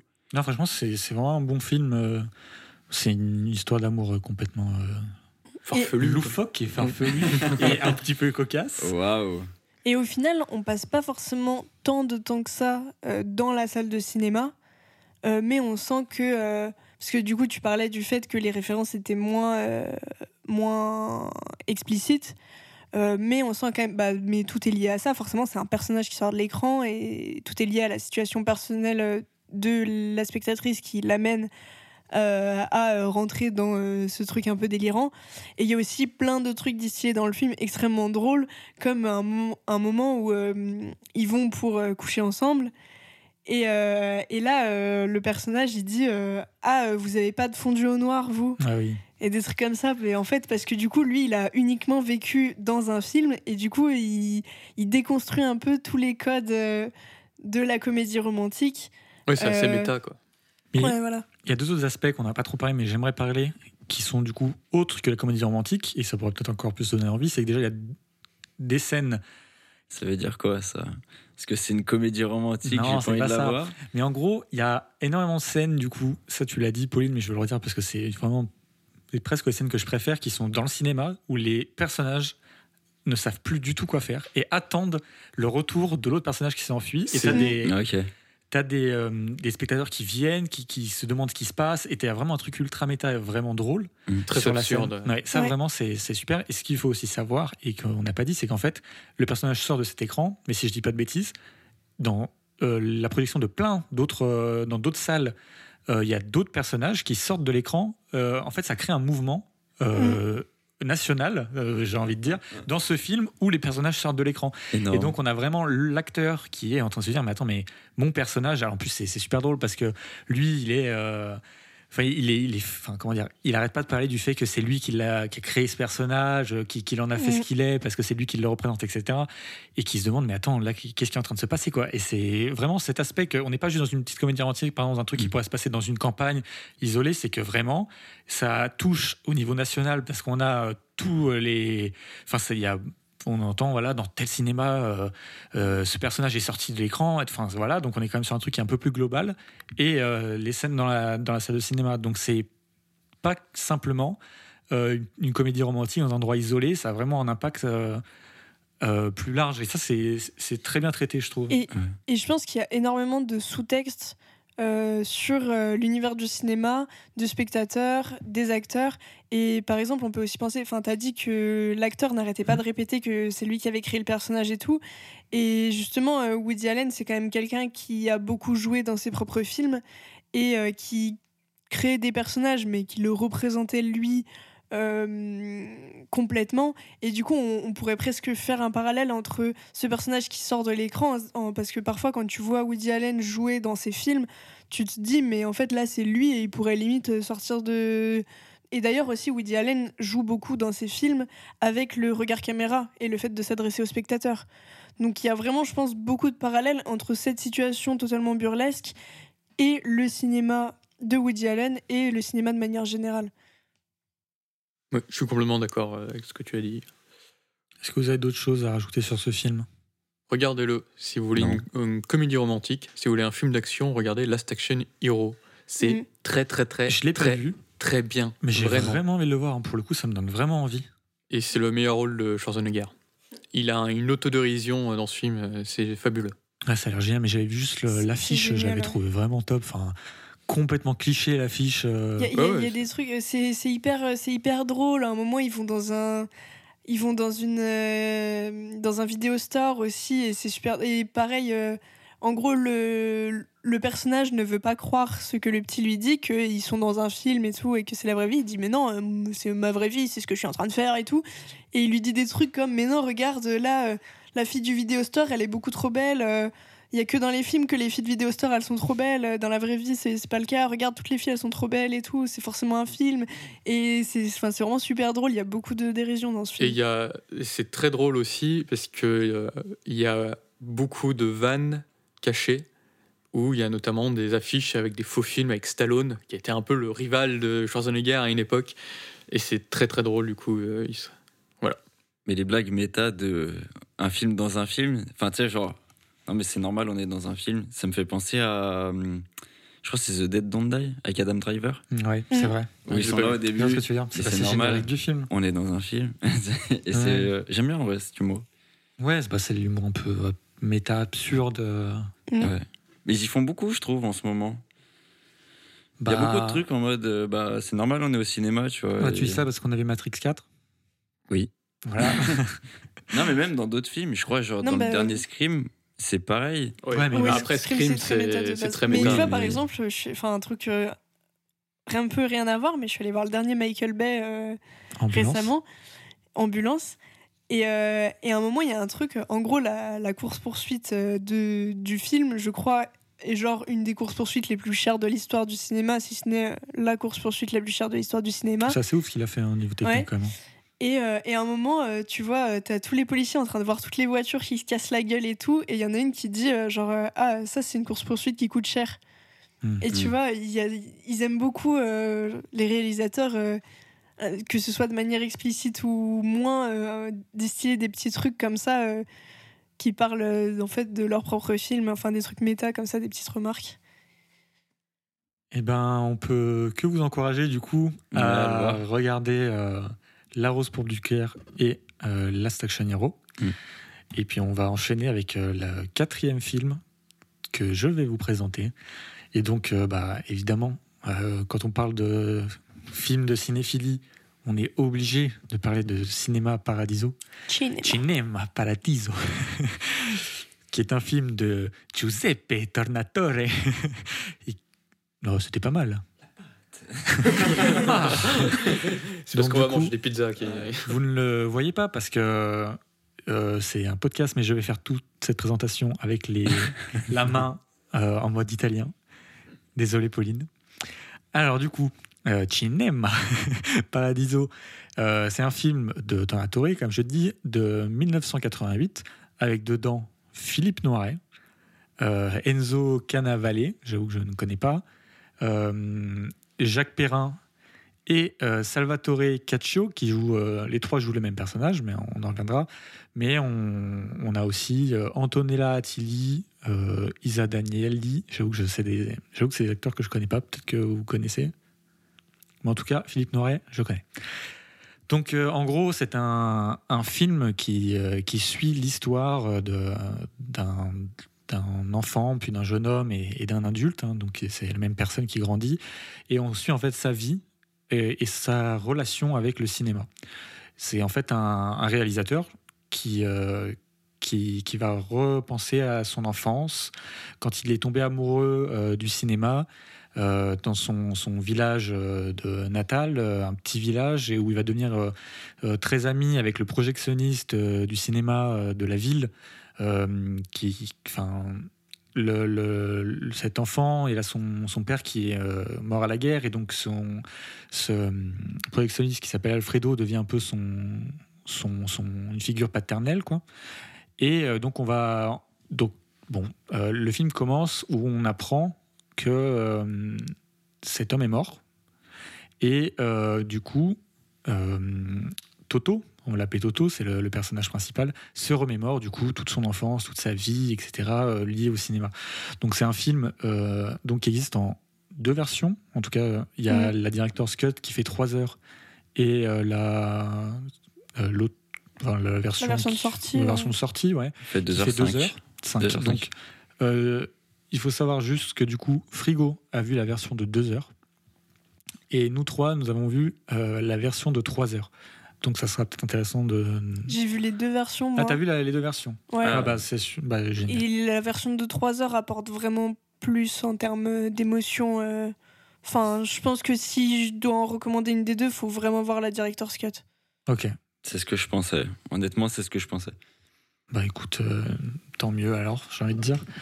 Euh, et franchement, moi, si le message que, donne ce film, c'est le cinéma euh, plus fort que tout, quoi. C'est le cinéma plus fort que l'amour, le cinéma euh, plus fort que tout. Et euh, donc, on, va, on va parler de, plein de trucs, hein, parce que le film est, vraiment vaste. Je dois quand même faire mon, mon chieur et. et ça va, il y a des gens qui, vont, qui vont s'énerver de ce que je dis, je pense, mais j'avoue que j'ai un problème avec le cinéma italien, le an- ancien, enfin vieux quoi, le vieux cinéma italien, on va dire. Pas si vieux, hein, 88. Oui, mais je veux dire, euh, Mm. en tout cas de la période post-synchro et doublage, parce que en fait non, j'abuse hein, quand je dis que j'ai un problème avec le cinéma italien, mais c'est vrai que c'est un truc qui me gêne énormément, le post-synchro dans les films, surtout italiens euh, de, de, de l'époque, quoi. Et euh, bon, encore dans Cinéma Paradiso, c'est pas le, je trouve vraiment que c'est pas le pire. Je pense que là, c'est vraiment dû à quand il y a des acteurs français, puisque du Ouais, coup. Jacques Perrin et Noiret sont français. Mm. Euh, mais c'est vrai qu'il y a une période euh, plutôt entre les années 40 et 60, je pense, où il y a certains films où c'est vraiment affreux. Ah mais 8 et demi, moi quand je l'avais vu, du coup de Fellini, qui est un film incroyable, hein, franchement euh, c'est ouf ici, mais j'avoue que j'ai pris énormément de temps pour me, me mettre dedans, parce que bon déjà je crois que c'était mon premier film de, cette période-là italien, donc bah, j'étais pas prêt à, à, me, à me taper de la, post-synchro comme ça. En fait, pour, ceux qui, qui, qui savent pas ce que c'est que la post-synchro, parce que en fait on peut-être euh, certaines personnes ne savent pas, en fait à l'époque, euh, dans beaucoup de films italiens, donc be- beaucoup d'autres, mais là on va, on va, on va dire ça. Euh, les, donc les scènes étaient tournées et en fait il y avait un doublage qui était fait après les scènes. Et donc ce qui fait qu'il y a des fois des problèmes de, euh, lip sync, quoi, de, de, bouche qui ne bouge pas en même temps. Des fois aussi ça peut arriver qu'il y ait des acteurs qui soient pas en post-synchro, d'autres à côté qui sont en post-synchro, et du coup il y a des, un peu des différences de son. Alors pas du tout un film italien, mais quand j'ai vu Possession de Zulaski, euh, c'était euh, enfin moi c'était abominable à cause de ça parce que enfin adoré le film hein, vraiment mais euh, je sais pas si vous l'avez vu du coup non Ouais. mais Pauline tu l'as Non, vu moi je l'ai pas vu. est-ce que comme moi t'as eu un truc en mode euh, t'entendais quasiment pas parler à Gianni quoi? Enfin moi j'entendais quasiment pas parler à Gianni Ça m'a pas marqué. Après, moi, j'avoue que je suis vraiment pas mal habituée à ça Ouais, ok, parce je que pense que c'est une j'ai vu beaucoup de films italiens où c'est le cas et où vraiment, enfin, tout le monde est, enfin, on a raconté Hmm. euh, l'anecdote de. Non, on l'a pas raconté à l'antenne. L'anecdote de, de Fellini qui faisait dire 1, 2, 3 à ses acteurs parce qu'il disait de toute façon, on, on l'apprendra en post-synchro.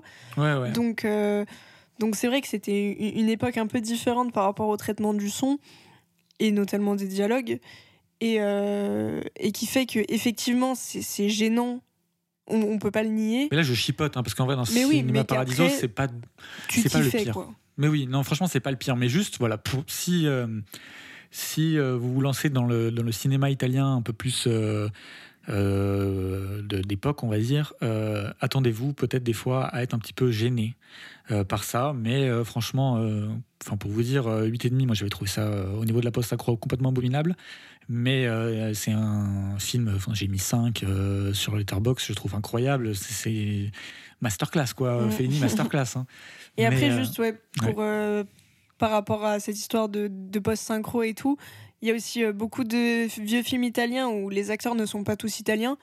Et je pense que c'est peut-être un des cas où c'est pas vraiment très gênant de mettre de la VF. En fait, si ça vous gêne, autant bon, bah, tout mettre en français ou du coup c'est assumer que c'est tout doublé. Euh, parce que bon bah déjà euh, il y avait pas mal de doubleurs assez bons à, à- à cette époque même s'il y en a encore hein. J'ai juste une- je te coupe, c'est une question. Est-ce que du coup Philippe Noiret fait sa voix en français? Oui. Ok. Oui, oui, et du coup, voilà, et les acteurs français se doublaient eux-mêmes en Ouais, donc ça français. reste quand même. euh, En fait, il n'y a pas vraiment de VO en fait. Voilà, c'est ça. Et en fait, c'est ça, il n'y a pas vraiment de version originale. Par exemple, un film comme 1900, les acteurs euh, parlaient trois langues différentes sur le plateau. Donc, en fait, le... enfin, c'est vrai qu'on peut se poser la question est-ce que du coup, je le regarde en italien, qui est considéré comme la version originale? Bah on s'en fout un peu, enfin regardez-le en anglais, en français ou en italien, il y aura forcément des personnages doublés, donc euh, donc euh, faites ce qui vous fait plaisir, mettez du français parce que c'est peut-être plus facile à suivre. Et, euh, et en vrai, c'est des cas où du coup ça ne changera pas. Oui, c'est vrai. Euh, pour ce genre de film, ça ne changera pas euh, la qualité du film parce que bah, ce sera équivalent dans, dans toutes les langues. Voilà, non, c'était juste pour faire un petit, euh, un peu mon chieur et au cas où certaines personnes étaient en- regardent le film et se disent attends mais est-ce que je suis vraiment en VO parce que Philippe Noiret a l'air d'être doublé. et Voilà, c'est normal. euh, ne, ne vous posez pas la question. Donc, euh, je disais, c'est euh, pour revenir un peu sur le film euh, en tant que tel, euh, c'est un film qui, qui traite de beaucoup de relations, donc la relation père-fils avec Toto et Alfredo, mais la relation aussi amoureuse entre Toto et Elena. Toto, c'est le diminutif, pardon, de Salvatore, hein, c'est ça? Et, et C'est vraiment nickel. Salvatore, Toto. bah, Salvatore, Ouais, mais. To- Je Toto. sais pas, ça coule pas de source, tu vois. Ouais, non, c'est vrai, mais euh, Mais c'est parce qu'en italien on dit Salvatore. Ouais. C'est la syllabe Ah, c'est vrai. euh, accentuée. c'est vrai. Et, euh, et je trouve qu'il y a quand même pas mal de, de thèmes qui sont évoqués. Donc, euh, donc là, je disais au niveau des relations, mais aussi il y a la censure qui est évoquée. Mm. Avec, euh, en fait, euh, les films sont dans un premier temps vus par le prêtre euh, de, du village avec une petite cloche. Et euh, oui, Petite question d'ailleurs, il se passe en quelle époque ce film? Genre, dans le film, c'est au début, c'est genre en quelle année? Pour que justement le, le, prêtre du village, il est autant d'ampleur. Moi, je dirais 44 à peu près. Parce qu'on parle de la. oui, il y a les guerres. il y a la guerre. Ah, mais c'est la première ou la seconde? La seconde, je il pense. parle de Staline. Bah, en fait, je pense Ils que. parlent de Ah oui, Staline et euh, ils disent euh, que le Je père pense est qu'il au faut, front il faut partir du principe que le personnage adulte, il est dans les années 80. Ouais. Mm. Du coup, il doit avoir 40-50 ans. Et du coup, faut aller. euh, quand il commence, il a peut-être 8 ans, je sais pas Ouais, exactement. Je sais pas, ouais. Il y a 10 ans, je crois qu'ils le disent. 10 ans, bah, Mm. du coup, faut aller au, au moins 30 ans en arrière. Donc, ouais, ça doit se passer fin des années 40, euh, années 50, quoi. Mais de toute façon, il, est, il fait la- l'armée à un moment, euh, Ouais. donc on doit être vraiment euh, dans la Mm. période un petit peu, euh, un petit peu fasciste euh, de Ouais. l'Italie, quoi. Mm. Et euh, d'ailleurs, euh, Tornatore, il se, il se situe quand? Parce qu'il y a quand même pas mal de, de refs à Staline, et même des fois, euh, j'ai vu qu'il y avait le, le, lui- enfin, le, le fossile marteau au fond d'un, du bar, etc. Est-ce que vous savez si politiquement, Non, mais euh, l'Italie euh, a un sacré passé avec le communisme.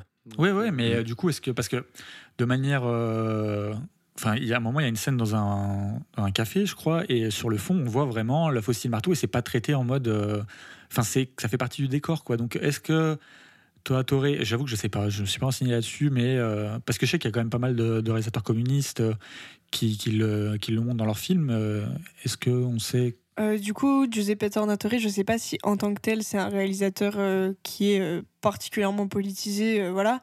Mais je sais que le cinéma sous Mussolini, euh, dans la période fasciste, c'était un petit peu compliqué. Euh, il voulait imposer des choses très uniformisées. Par exemple, il voulait pas de films autres qu'en langue italienne italienne, alors qu'il y avait beaucoup de patois à l'époque. Il voulait supprimer le patois pour faire une langue nationale euh, uniformisée. Et il y a beaucoup de réalisateurs, peut-être avant Tornatore, qui se sont un petit peu rebellés à ce propos. Justement en faisant des films, des diffusions un peu clandestines dans leur village, des trucs comme ça. Et, euh, et du coup, je pense que euh, l'opposition fasciste-communisme est, est quelque chose qui était important euh, dans l'Italie de l'époque. Euh, C'est un contexte sociopolitique qui est à prendre en compte. Et c'est pour ça qu'il peut-être euh, distille des petits euh, détails euh, dans ces décors euh, sans en parler plus que ça, parce Oui, oui, que c'est pas le propos euh, du point film. vue historique, quoi. Mais voilà, je pense que c'est histoire que le, le contexte soit bien représentatif Ouais, de ce qui se passait à l'époque. Donc, euh, juste pour revenir sur la censure, du coup, parce que c'est de, de ça que je parlais. euh, donc, en fait, il y a le prêtre qui, avant chaque euh, diffusion de film, regarde le film seul dans la salle et il, est, il a une petite clochette. Et dès qu'il y a une scène pornographique, c'est-à-dire une scène de bisous, c'est vraiment ça, Ouh là là. il agite la clochette et Salvatore, du coup, qui est le, projectionniste. Non, Alfredo.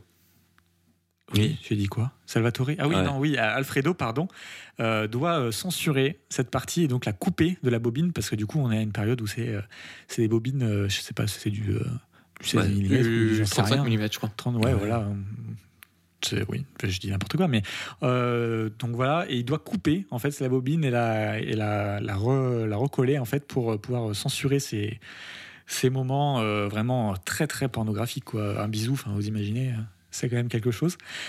Donc ce, sujet est traité, il y a aussi la salle de cinéma comme lieu de vie. Parce que vraiment, alors après ça je sais pas, euh, j'avoue que j'ai essayé de me documenter un petit peu là-dessus, mais j'ai eu du mal à, trouver. Euh, en fait, euh, si c'était spécifique au cinéma italien ou au cinéma peut-être plus latin ou autre, que vraiment la salle de cinéma est un lieu de vie où les gens viennent pour dormir, euh, euh, parlent, euh, vraiment se retournent pendant le film. Enfin, c'est- on a vraiment quelque chose. Enfin, je sais pas si.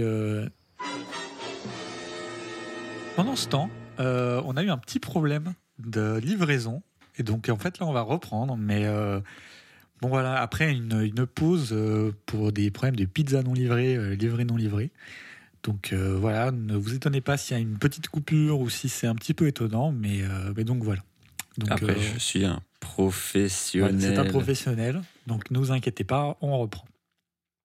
Donc du coup, on disait que, que le cinéma, c'est aussi euh, une salle de lieu de vie, Ouais, dans ce dans, Dans Cinéma Paradiso. Enfin, Cinéma Paradiso, et je pense que ça, ça peut donner la réalité de- du cinéma peut-être à l'époque en Italie. hein. Euh, En fait, il y a plusieurs façons de consommer la. Le, J'aime pas dire consommer à chaque fois que je parle de cinéma parce que j'ai vraiment l'impression qu'on parle de, Ouais. Visionner bon, un de film. Visionner Mm. le cinéma. Euh, et je pense que ça dépend aussi des pays. Je pense qu'il y a des endroits où c'est vraiment considéré comme un endroit de, de, re- de retrouvailles, de vie, où les gens ils vont pour dormir, discuter. Même je suis sûr qu'il y en a euh, qui, passent le film de dos à discuter avec d'autres, boire des coups, manger, etc. Et peut-être d'autres euh, endroits, d'autres pays où c'est vu vraiment comme un, endroit où tu, regardes le film et tu te tais, quoi, et tu dis rien. Et là, en tout cas, on est vraiment dans un cinéma où ça vit, quoi. Bah, du coup, c'est euh, aussi parce que c'est un petit village, c'est leur seul divertissement, c'est le seul lieu où ils se réunissent tous avec le bar à un moment donné du film. Ouais, mais dans ces cas-là, Et ça permet aussi, je pense, aux réalisateurs de parler d'une époque qui n'existe plus, justement, à cause de l'arrivée de la télévision qu'on voit à la fin. Oui, voilà. Ça, c'est le dernier point dont je voulais parler. C'est que le cinéma, euh, donc, qui survit à la télévision et à la VHS dans ce Mm. film. Et ça peut aussi. euh, Enfin, on, on peut le lier à ce qui se passe en ce moment avec les plateformes, etc., le Covid. Et il y a quand même un, un truc assez euh, optimiste de dire que le cinéma, en fait, il arrive à survivre à chaque fois. Quoi. On a eu aujourd'hui, on se dit oui, le cinéma va mourir parce qu'il y a les plateformes, le Covid et tout. Mais en fait, cette question de la salle de cinéma qui meurt, elle a toujours existé en fait euh, quand la télé est arrivée avec la VHS. Enfin, vraiment. Donc, et le cinéma est toujours là et il survit.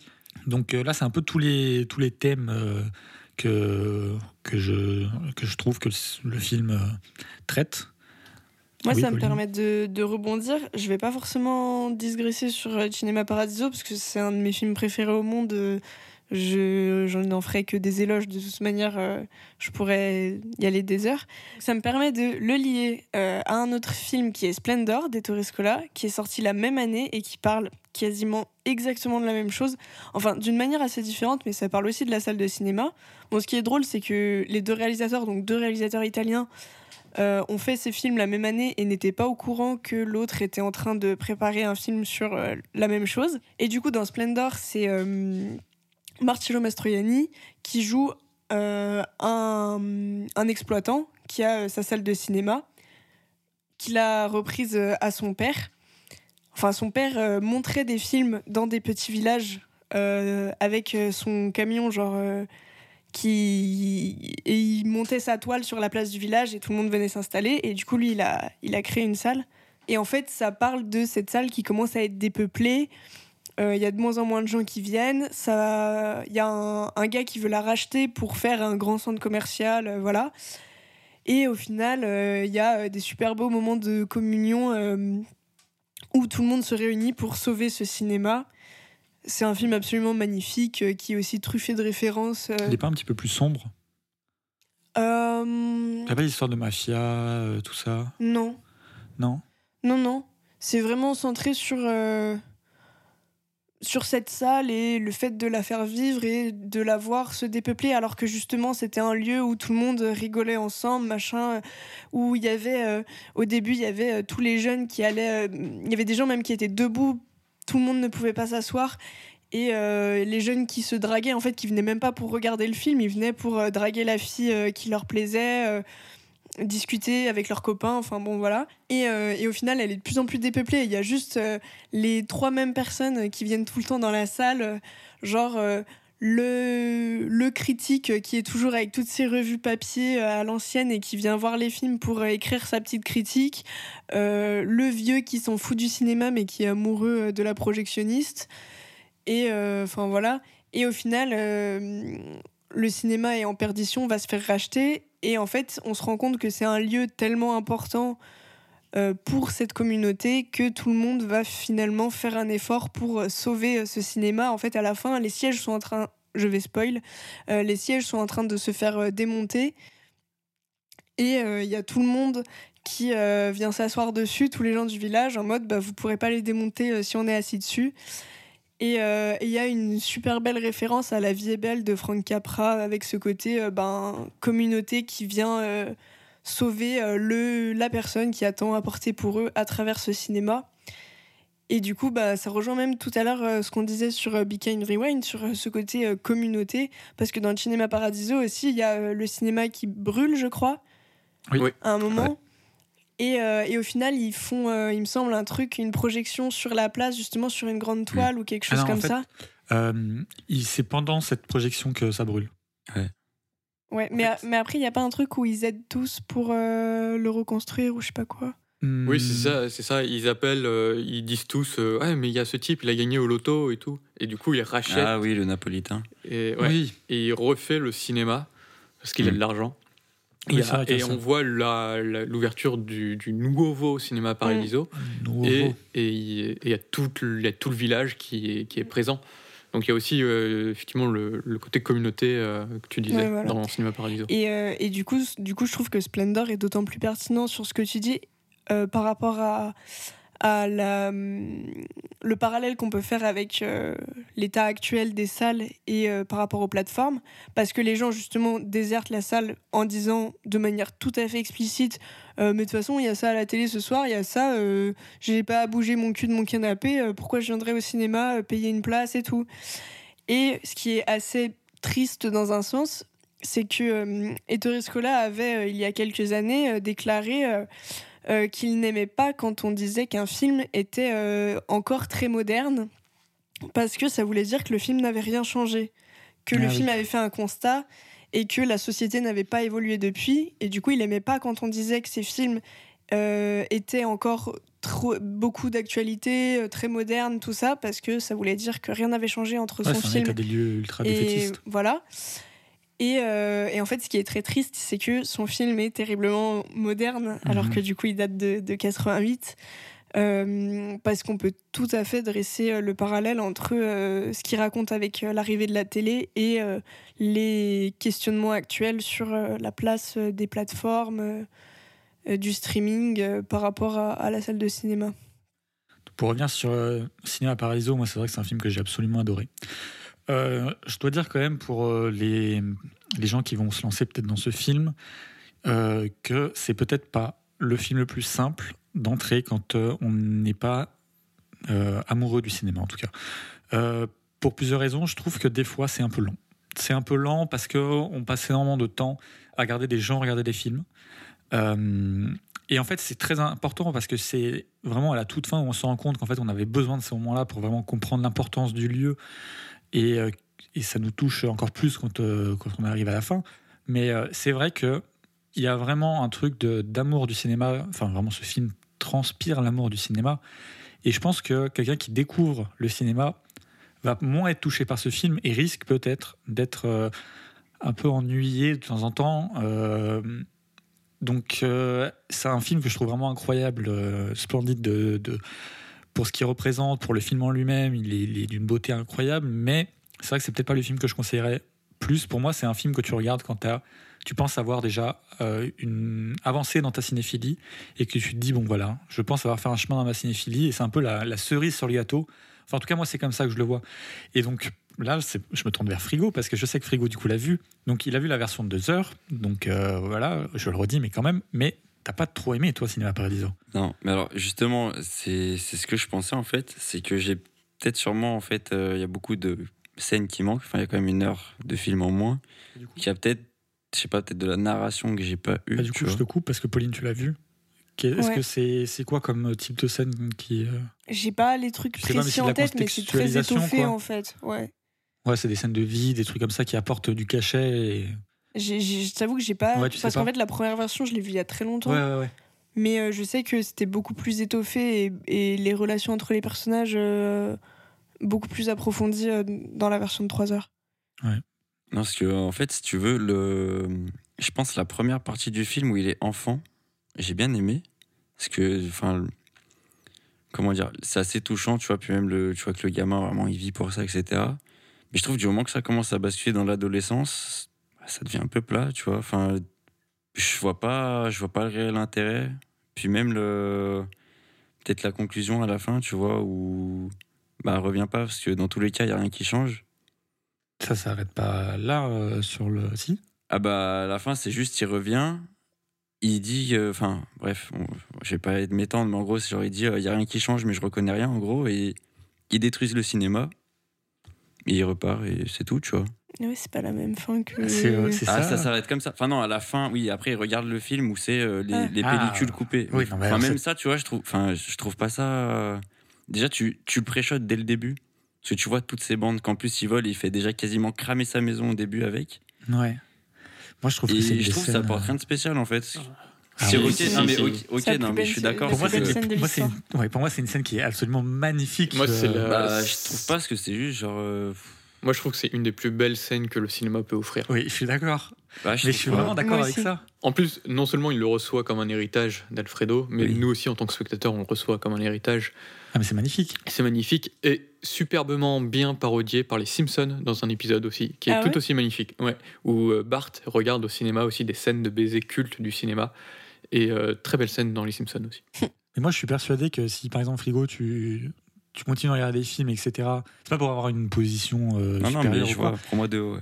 Mais je suis persuadé que si tu euh, continues à regarder des films, etc., et que dans euh, un an ou deux, tu re-regardes ce film, la version de 3 heures, je suis persuadé que même les petits défauts, les moments un peu lents, etc., tu les accepteras parce que c'est d'une beauté et ça, ça te parle tellement, ce film, je trouve que. Mais c'est vrai que je le conseillerais pas forcément à quelqu'un de non cinéphile Non, parce que tout. ça parle tellement euh, un amoureux du cinéma. Enfin, Oui. ça parle tellement de, de cette relation un peu exclusive envers le cinéma que si tu t'y retrouves pas, c'est vrai que tu peux Je trouver ça un peu long. Ouais, pense mais je trouve que, que, tu vois, justement, Be Kind Rewind, eh ben, il, il est plus. il- je le, tu vois, je le trouve quand même plus touchant entre guillemets sur cet aspect-là Ouais. que ce film-là. Bah, il est beaucoup plus En fait, ludique après. Oui, c'est Ouais, mais même vraiment après- pas la même chose. Après, même la fin, tu vois, je trouve en fait, tu la devines trop facilement. Limite, c'est, je trouve ça limite décevant en fait. Parce que oui, tu t'attends à ce qu'il regarde les trucs qui a été coupé, parce que c'est logique, tu vois. je sais pas, moi, Et c'est l'héritage ouais. que quelqu'un lui reste, alors que, que quelqu'un lui laisse, alors qu'il a dit de jamais le revoir. Enfin, je sais pas, c'est un peu naze. Il était même pas censé les avoir. non, mais c'est vrai. Il Bah, devait- il- le droit d'avoir. euh, Enfin, je veux dire, de droit, base, hein. il lui avait dit dans tous les cas, reviens pas.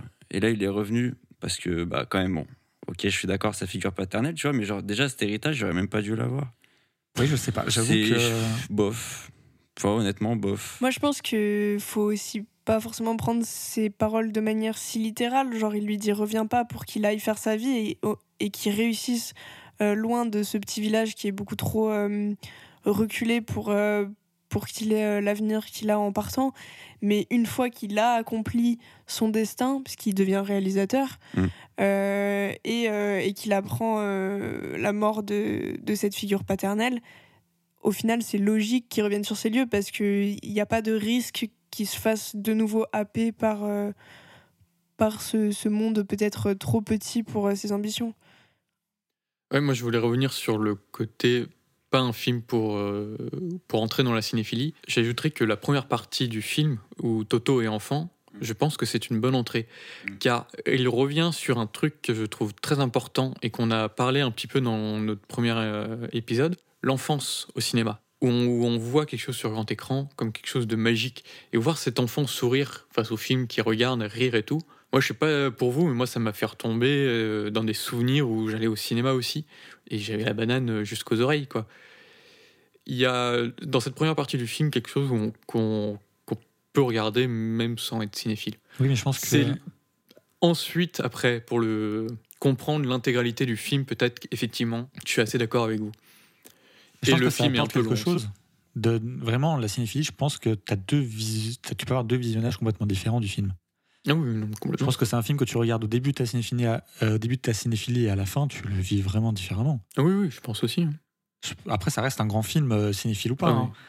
Même si. euh, Ah non, mais après, après, euh, je je je sais pas aussi si totalement le fait aigri. hein. d'avoir vu euh, la version de 2 heures au lieu de la version de Mm. 3 heures, je sais pas ce que ça change. Mais en fait, là, pour avoir vu la version de 3 heures, je pense que il n'y a pas grand-chose que j'enlèverais. quoi. Même les moments qui peuvent paraître un peu longs ou de, de, de- de moments de vie dans le cinéma où on se dit bon, ok, on les a déjà vus. Enfin, Mm. ça se voilà, ça se ça se répète un peu.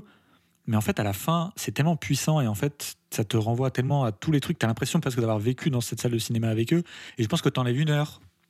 En fait, tu es obligé de perdre de la, de la beauté du film. Enfin, j'ai du mal à, à savoir euh, comment tu peux enlever une heure et, et perdre en, en sincérité et tout ça. Enfin, Bah après, je pense aussi, euh, en enfin, sur les 1 heure, c'est peut-être qu'ils ont aussi raccourci le, tout le passage à l'adolescence, tu vois. Parce que je crois que quasiment plus de la moitié du film sur la, la version que j'ai vue, c'est quand il est enfant. Et vraiment, ça va super vite. euh, ado, il part, euh, il revient, on lui dit de se casser et bim, il doit venir à l'enterrement, tu vois. moi, j'avoue que la version ado, c'est le, moment du film qui m'a le moins, le moins intéressé. Je trouve que ça apporte l'adolescence. Ouais, euh, je sais pas. L'adolescence, c'est. euh, euh, pardon, l'enfance, c'est vraiment euh, un, un moment magnifique du film. La fin, quand il revient, en fait, c'est magnifique aussi, mais en fait, le problème, c'est que tu peux pas avoir la fin. Et cette conclusion de relation amoureuse, cette conclusion et tout ça, si t'as pas eu l'adolescence avant, donc en fait, c'est. C'était obligé en fait de passer par là. Je sais pas, t'en penses quoi? Je sais pas, non, j'ai pas été conquis, donc je pense que je serais pas petit. Enfin, je serais pas. euh, J'aurais pas une bonne vision, en gros. Ouais. Les différences entre les, les versions longues et la version cinéma se retrouvent sur euh, Wikipédia, si jamais vous êtes curieux de regarder. Bah. Je regarderai, je changerai peut-être pas d'avis. Ouais, Et- mais c'est. Oui, Pauline Il y a un truc qu'on n'a pas abordé, c'est la sublime bande originale Oui. d'Ennio Morricone. Oui. Et, mal. ouais. euh, et la, scène finale prend quand même aussi beaucoup d'ampleur grâce à ce thème qui est absolument magnifique. Ah oui, non, mais vraiment. C'est une BO, une des plus belles BO euh, que j'ai entendues. hein. Franchement. euh, enfin, Mieux que elle- Batman. Oui, non, mais. la BO de The Batman est très bien, mais, euh, mais la, la BO de Cinema Paradiso est, est juste splendide, quoi. Enfin, Ouais, vraiment, ouais, je me suis endormi avec un, du coup, hein, je l'ai mis euh, pour m'endormir. Enfin, M'étonne pas. non, mais elle est, elle est, elle est incroyable. Puis bon, bah, c'est pas n'importe qui qui l'a fait, quoi. Mm. Donc, euh, donc voilà. Mais c'est vrai que je suis, je suis un peu triste que tu que t'aies pas aimé le film, en vrai. Parce que, Après, c'est c'est ce que je disais avant. On va pas, on n'a pas les mêmes sensibilités. mais bien sûr, c'est ça qui est intéressant. Parce que si on était tous là à dire, ah bah, j'ai mis 5 sur 5 au Mm. film, je le trouve incroyable, c'est la plus belle, la scène de fin, c'est la plus belle scène de cinéma, bon, bah voilà, euh, on aurait fini la discussion là, quoi. Mais là, c'est intéressant de, de voir ça. Mais je pense que du coup, moi, je suis quasiment persuadé que tu le revois dans deux ans en ayant, enfin, vu plus de films et euh, je suis sûr que tu le vois différemment, ce film. Je sais pas. Je sais pas, parce qu'en vrai, enfin, je reviendrai sur ce que j'ai dit, tu vois, mais vraiment, je trouve que la. Après, on parle pas de la même version aussi. Oui, mais Ça, ça joue. je trouve quand même que la scène de fin. Enfin, oui, ok. Mais ça, c'est étonnant parce que comment on peut Non, être vraiment, trois je trouve- en fait, je trouve pas dire ça- et Je trouve pas ça tout le temps touchant parce que de un, il devait même pas l'avoir, et de deux, tu t'y attends tellement. Alors, euh, bon, je suis peut-être con, mais je m'y attendais pas plus que ça. Et à moi, je m'y- faut- honnêtement, Je, je sais pas. Moi, c'était un, c'était une fin qui- très connue en fait. Ah ouais, Euh, ouais, c'est une fin très connue donc, de, de l'histoire du cinéma. Donc moi, je la connaissais. Et euh, bah, comme je l'ai dit, elle, est, elle a été parodiée euh, par les Simpsons notamment. Ah, je Donc du coup, je connaissais un peu cette scène. Après, peut-être qu'avec une heure de plus, tu aurais oui, non, eu mais le temps de l'oublier un peu. Enfin, tu vois, de, mais de après, moins tu le voir vois, venir. Justement, Mais, euh, moi, je la trouve incroyable. Enfin, elle est magnifique, cette scène. Elle est magnifique, elle est pleine Parce de qu'elle veut dire sens. tellement de choses, oui. elle voilà. est pleine de sens en plus pour le personnage de Toto qui, qui est libre d'aimer quoi en fait. Tout comme le cinéma est libre aussi euh, d'aimer et de montrer l'amour. C'était Oui. très beau quoi. Et puis, c'est, ça renvoie du- directement à la censure du prêtre avant. C'est ça. oui. Donc, c'est les scènes que, que- que les gens n'ont pas pu voir. C'est. Enfin, oui, après, bon, bah, on peut pas tous euh, aimer le film. hein, et... Oui. Mais... Si après, tu vois, tu me dis, on peut, on s'y attend pas, alors que petit, il essaye de voler plein de Non pellicules, mais bien sûr, de trucs non mais en vrai quand on y pense, bien sûr que ça semble évident. Mais je veux dire que durant les trois heures, moment, enfin, euh, j'y pense plus, tu vois. Je me dis pas ah oui donc la dernière scène de fin il va voir ces films, tu vois. Je, je sais qu'ils existent, je sais qu'ils sont là, mais j'y pense plus. Ouais, mais je sais pas. Après oui évidemment quand il pense, tu dis ah bah oui non mais c'est évident. En fait, déjà, le fait qu'il retourne chez lui et que, oh, sa chambre, rien n'a changé. C'est obligé qu'il va retrouver que des trucs. euh, Enfin, je sais pas. Je sais pas. Cette fin me déplaît. Bon, on tombera pas d'accord là-dessus du coup. Va, ouais. Mais c'est ça qui est intéressant. Tu voulais dire quelque chose Louis? Ouais, moi je voulais rajouter quelque chose par rapport au film, c'est l'aspect euh, du métier qui est présenté. Hmm. On a parlé de Beacon Rewind, on- euh, qui présentait le métier de faire des films, donc réalisation et d'écriture. Et là, il y a un autre métier qui est présenté qui, est- qui plaît énormément aussi aux cinéphiles, c'est projectionniste. Et euh, c'est assez intéressant, je trouve, aussi de montrer ce métier qui est possible en tant que fan de cinéma à faire. On n'est pas obligé de d'entrer dans le cinéma et de faire du cinéma absolument. On peut aussi diffuser du cinéma. En tant que projectionniste. Après le métier a quand même beaucoup évolué. Hein. A Mm. beaucoup On est évolué, mais numérique, euh, on n'est plus ouais, avec mais les, euh, ça existe les toujours. bobines, euh. Et même au-delà du simple projectionniste, les exploitants de manière générale, oui. euh, bon, c'est c'est une position pas facile. C'est ça que, que aussi qui est intéressant dans, dans ce film pour la pour la cinéphilie quoi. En fait, enfin, le film est tellement vaste, c'est un film de trois heures qui, Qui, qui traite de tellement de sujets. De... En fait, je, je pense qu'on pourrait vraiment en parler pendant, en plus euh, au-delà du- longtemps. ouais, quoi. au-delà du de au-delà d'un film Ouais. cinéphile, c'est un film initiatique aussi quoi. Enfin, il y a tellement de choses à dire. Oui. Et euh, pour, euh, pour euh, continuer de dresser des parallèles et revenir à ce film sans vouloir euh, avoir l'impression de forcer non plus, mais euh, la relation entre le projectionniste et Ah, euh, le forces. jeune enfant m'a euh, beaucoup rappelé, ou enfin plutôt l'inverse, la seconde m'a rappelé la première, euh, dans Last Action Hero. euh, c'est un jeune, euh, un jeune garçon aussi qui est euh, très ami avec un vieux projectionniste qui lui montre euh, plein de vieux films et euh, qui lui donne les accès en avant-première à ces films. Et c'est aussi un peu une relation comme ça, euh, Non, mais la relation est magnifique. voilà, qui est un- beaucoup moins développée que dans, dans Cinéma Paradiso, mais, euh, mais Ouais, ça m'y a fait penser en tout cas. Qui est peut-être une référence du coup à Cinéma Paradiso. Mm, exact. En plus, Probablement. Noiret, enfin, il a une, une, une bonne tête qui est. Enfin, franchement, il est. Doré, ouais, moi j'adore. Ouais, c'est un acteur une- que il a j'adore. Une bonne donc, tête, quoi. mm. Tu vois, tu, tu te dis, mais voilà, enfin, c'est. Il donne envie de lui faire un câlin, quoi, le gars. Ouais, c'est un acteur que j'aime beaucoup. ouais. Ouais, et. Et- euh, L'acteur qui fait le Toto enfant est incroyable. ah Ouais. ouais, il Ah, bon. par contre, ce- cet enfant, il est super bon. Ouais, vraiment. hein. Mm. Il s'appelle Salvatore Caccio, donc il a le même euh, prénom que. Ah. Il jouait son rôle, incroyable. Ah, Peut-être, hein. non, pas du tout. Mais euh, non, mais c'est. Je voulais dire un truc, mais j'ai oublié. Je pense que ça me reviendra pas. En tout cas, euh, pour ceux de nos auditeurs qui auraient déjà euh, vu Cinema Paradiso et aimé Cinema Paradiso, regardez Splendor parce que c'est un peu moins connu et c'est vraiment tout aussi beau. Ah oui, si. Je voulais dire un truc. Donc là, évidemment, personne. euh, J'en ai parlé à Pauline. C'est un lien, je pense que. qui est pas spécialement fait, mais donc j'ai vu il y a pas longtemps Before Sunshine. Et je dois dire que la scène dans la voiture de Cinéma Paradiso m'a vraiment renvoyé à la scène dans la voiture de euh, Before Sunshine.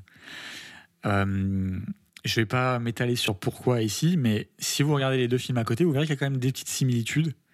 Euh, au niveau des personnages, je, je sais pas ce que t'en penses, Pauline. Du coup, tu me disais que ça t'était pas venu, mais en même temps, je pense que c'est juste parce que je l'ai vu quelques jours avant. J'ai vu les films de manière ouais, pas du tout rapprochée Ouais. et du coup, c'est pas du tout des liens que j'ai fait. Non, mais bien sûr, moi, c'est comme je disais, c'est juste parce que j'ai vu le film, euh, les deux dans la même semaine, donc euh, j'ai vu les liens de, de personnes qui se retrouvent et qui ont eu un, un, un moment d'amour, mais qui n'a pas réussi à, hum, comment dire, à cause du- d'un souci de, de la vie, quoi. Ils n'ont pas pu se retrouver et ils se retrouvent beaucoup d'années après et en fait ils se rendent compte que tous les deux ils ont leur vie mais ils sont pas spécialement euh, complets dans leur vie et que ils sont tous les deux encore euh, amoureux. Enfin c'est vraiment moi j'ai trouvé quand même qu'il y avait un lien. C'était aussi euh, là c'est aussi une, une excuse pour parler de Before Sunshine et Before Sunrise. Sun- c'est dans Sunshine. C'est Sunset, non? Before Sunset, le j'ai deuxième. dit Sunshine depuis le début? Ouais. Ouais. Ah, je suis un idiot. Oui. mais c'est Before Sunset. Et c'est quoi le nom québécois, Sunshine? Anthony? Euh, ah alors c'est euh, avant l'aube, tout est possible. Euh, Donc il y a avant l'aube, avant minuit, ça c'est le dernier, Ouais.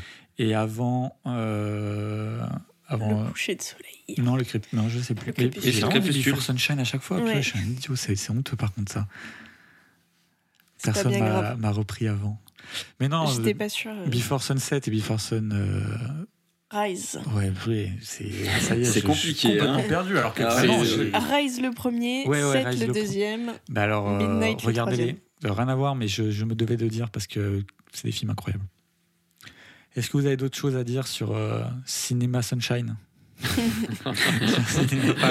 Allez, c'est parti. Ouais, ça y est, la, la fatigue arrive, là, les- Non, mais le manque de exprès, pizza là. arrive. Oui, j'ai envie d'une pizza.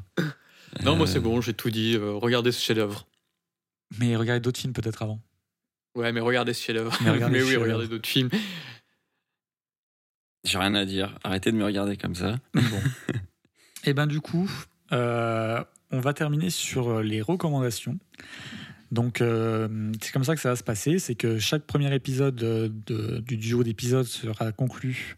Donc euh, chaque premier épisode voilà sera conclu par euh, les films de Letterboxd et chaque second épisode sera conclu par les recommandations. Donc euh, recommandations qui peuvent avoir un lien ou pas avec les thèmes, euh, qui est juste euh, voilà une une, une excuse pour euh, recommander toujours plus de films ou de quoi que ce soit en rapport avec le cinéma. Donc euh, on va commencer par qui a envie de commencer en fait? Eh ben, je sais pas. Ah Bah vas-y frigo. Eh ben écoute, je vais, je vais faire ma recommandation de Messieurs Ludovic. Film. Non, en vrai, en vrai, en vrai l'histoire est assez En vrai marrante. tu- hein. pour, le- pour la blague, mais il faut, il faut blague, expliquer. mais- Alors, on, euh, j'ai dû accompagner Deka à aller chercher un film à la bibliothèque. Et on- j'ai eu la magnifique idée de aller dans un rayon et lui dire que je tire dans ma main, on est obligé de le regarder.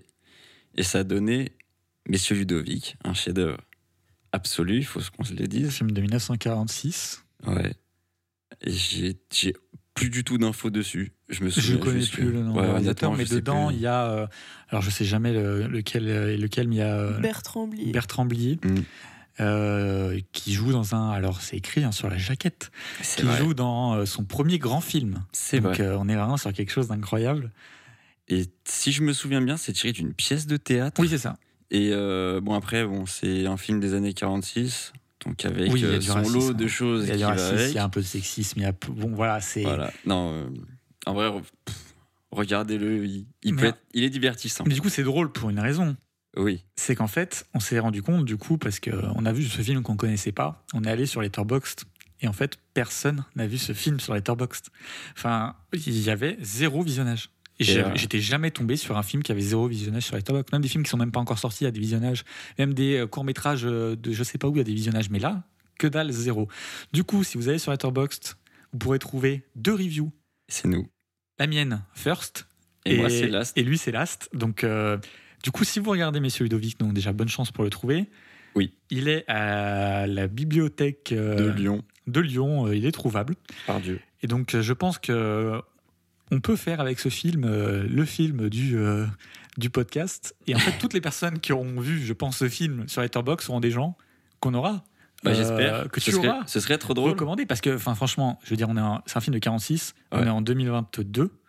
Et pour Personne l'a vu. Et puis surtout pour qu'il sorte de ma main Non, mais oui. de cette manière, c'est Non, incroyable. mais personne l'a vu. Donc, à mon Oui. avis, les personnes qui vont le voir et faire des reviews, ça va être des gens. Bah ouais. Il y a grande chance que ça Ah soit bah, des gens qui aient Franchement, pris les j'espère. commandes parce que déjà, il n'est pas trouvable le film. Donc voilà, on va créer un, un groupe euh, des Monsieur Ludovic. Voilà. Ça va être euh, un nouveau truc. Voilà. Underground.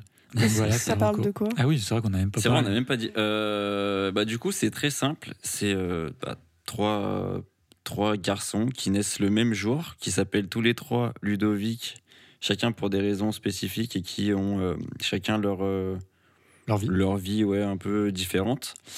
Et il se trouve qu'il y a une fille, euh, enfin une femme du nord de la France qui décide d'aller sur Paris, parce que ces trois hommes sont nés sur Paris, et euh, va, euh, grâce aux astres qui s'alignent, tous les rencontrer. Et voilà, suit une péripétie amoureuse de Voilà. un quadrilatère amoureux. Ouais, c'est ça. hein. Euh, voilà, bon après c'est ça reste les années 46, donc euh, Oui, mais encore, je trouve que. Bon, alors oui, a- le a- racisme, c'est évident. Il y a. Vous, enfin, je pense que vous verrez tout de suite. Oui. Mais au niveau du sexisme, euh, ça. Bon, euh, oui, Bah, c'est évidemment sexiste, c'est les années 46, oui. mais je veux dire, c'est quand le- même. euh, bah, surtout le personnage, le personnage est- principal et Non, mais surtout le personnage de la femme est Oui, un personnage il plutôt est bien. fort, Oui, il est plutôt très intéressant, Ouais, ouais. euh, je trouve après.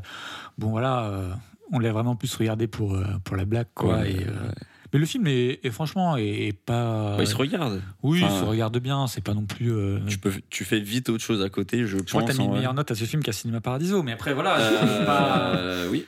Voilà, non mais. Après, bon, voilà, on parle de choses, euh, on peut pas les comparer. Non, mais tu penses que Monsieur Ludovic est un meilleur film que Cinéma Paradiso? Oui. Mais bon. Enchaînons avec euh, Louis, du coup, qui va nous présenter euh, son, sa reco. Ouais, moi je vais recommander un livre. Oh, Ouais, un livre qui s'appelle Sans film, sans histoire de Jean-Baptiste Toussaint, donc de la chaîne euh, Tell from the Click sur YouTube. Donc voilà, euh, très chouette euh, chaîne YouTube sur le cinéma. Et dans son livre, en fait, il présente euh, 100 films qu'il va lier avec son histoire personnelle. Donc le, livre est découpé en plusieurs chapitres enfance, adolescence, vingtaine, quand il a été à Montréal, puis trentaine. Et je trouve que c'est un super exemple de montrer comment le, le cinéma et les films nous construisent dans, notre vie, dans nos vies personnelles, comment ils nous soutiennent aussi dans les moments les plus difficiles. Et du coup, c'est un livre que je trouve assez lié en plus avec euh, ce qu'on vient de dire sur ce double épisode sur la cinéphilie. Et c'est un livre que je recommande du coup chaudement. Et en plus, ça peut vous faire des listes de films à voir. euh, très cool. Et de tout genre, de, pour tout le monde, au grand public comme plus intimiste. Bref, c'est un très bon livre et vraiment euh, lié à ce sujet. Voilà. Du coup, c'est un livre qui peut se lire un peu, on va dire, euh, que tu peux piocher dedans, Ouais, ouais, genre ouais. un peu un livre de toilette, quoi. Un enfin, peu. sans, sans critique, Alors, non, mais Il y a un peu, il y a un peu de ça, mais en fait, l'expression est très drôle. Il y a Oui, un peu de ça, mais ce qui, ce qui, ce qui change un peu, en fait, c'est qu'il il parle vraiment de sa vie personnelle. En fait, ce que je trouve très intéressant, c'est qu'il il a voulu, quelque part, faire un peu son autobiographie, pas sous la forme d'une autobiographie. Et du coup, il y a quelque chose d'intéressant. Les films l'ont vraiment construit, même dans la façon dont il a écrit le livre. d'accord. Et du coup, ça le construit aussi dans sa vie et tout. Et il explique pourquoi. Et c'est très intéressant, tout en donnant en plus quelques anecdotes assez rigolotes sur les films. Bref, c'est un bon livre pour euh, ceux qui veulent aussi rentrer dans la cinéphilie et ce qui permet de comprendre vraiment la, la façon dont, dont les films peuvent construire des vies. Voilà, c'était ma recommandation. Mais bah, écoute, très bien, Pauline. Mm. Alors moi j'ai voulu recommander euh, quelque chose d'accessible euh, facilement pour tout le monde gratuitement. Contrairement à Messieurs Ludovic, que vous ne trouverez jamais. Euh, J'espère que ce sera toujours le cas au moment de la diffusion du podcast. Mais en ce moment, il y a énormément de, fil- de films de Michael Haneke qui sont disponibles. Euh, donc il y a notam- notamment La pianiste avec euh, Isabelle Huppert sur France TV. Il est pas sur Netflix aussi?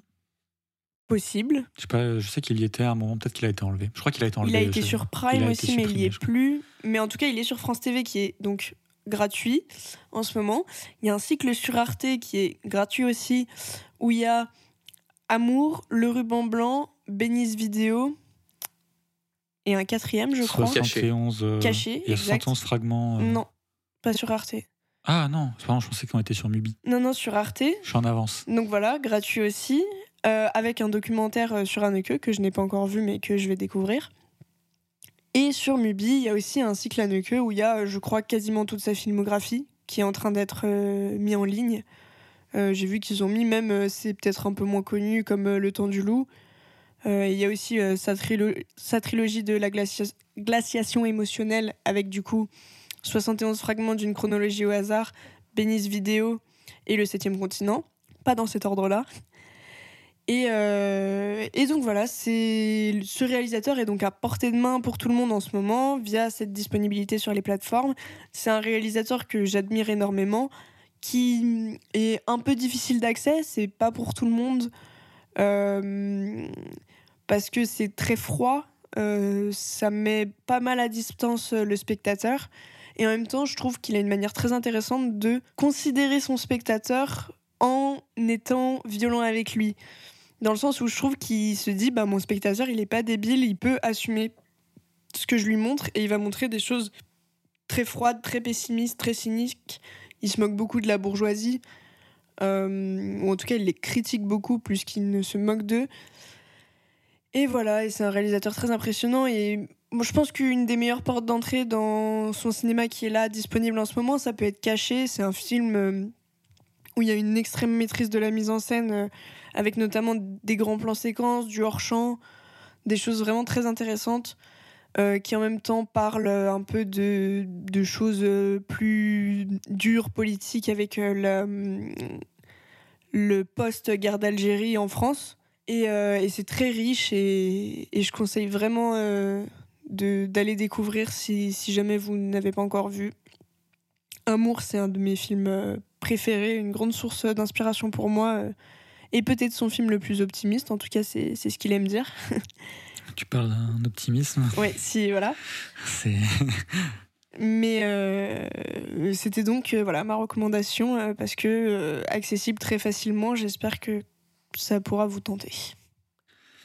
Et moi, donc, je vais vous recommander un, film euh, pas très long de 78 minutes. Vraiment, si vous avez envie de voir un petit truc rapide, vous pouvez le voir. Et donc, ce film, c'est Shiva Baby.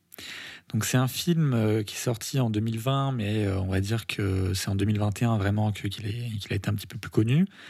Et qui est dispo sur Mubi. Donc Mubi, c'est une plateforme, euh, comme tu disais, enfin je sais pas si tu, euh, tu sais un peu ce que c'était, mais Mubi, euh, c'est une plateforme de cinéma de patrimoine, donc on retrouve euh, pas mal de, films euh, d'époque, etc. Donc qui est très intéressant pour ça.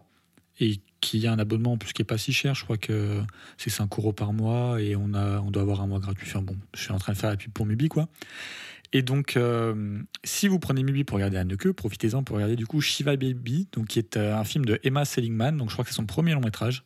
Et donc, c'est un film de 2020. Donc, euh, comme quoi Mubi fait du cinéma patrimoine, mais produit. euh, je sais pas si c'est produit, mais en tout cas, c'est une. distribue. Ouais, c'est une exclusivité Mubi, quoi. Donc, Mm. c'est pas produit par Mubi, mais c'est distribué par Mubi. Et donc, un film de 2020. Et c'est un film donc, qui parle de d'une d'une jeune femme euh, alors ils, ils disent euh, collège student donc euh, c'est euh, de l'université quoi le lycée euh, collège, Collège, c'est lycée, je crois.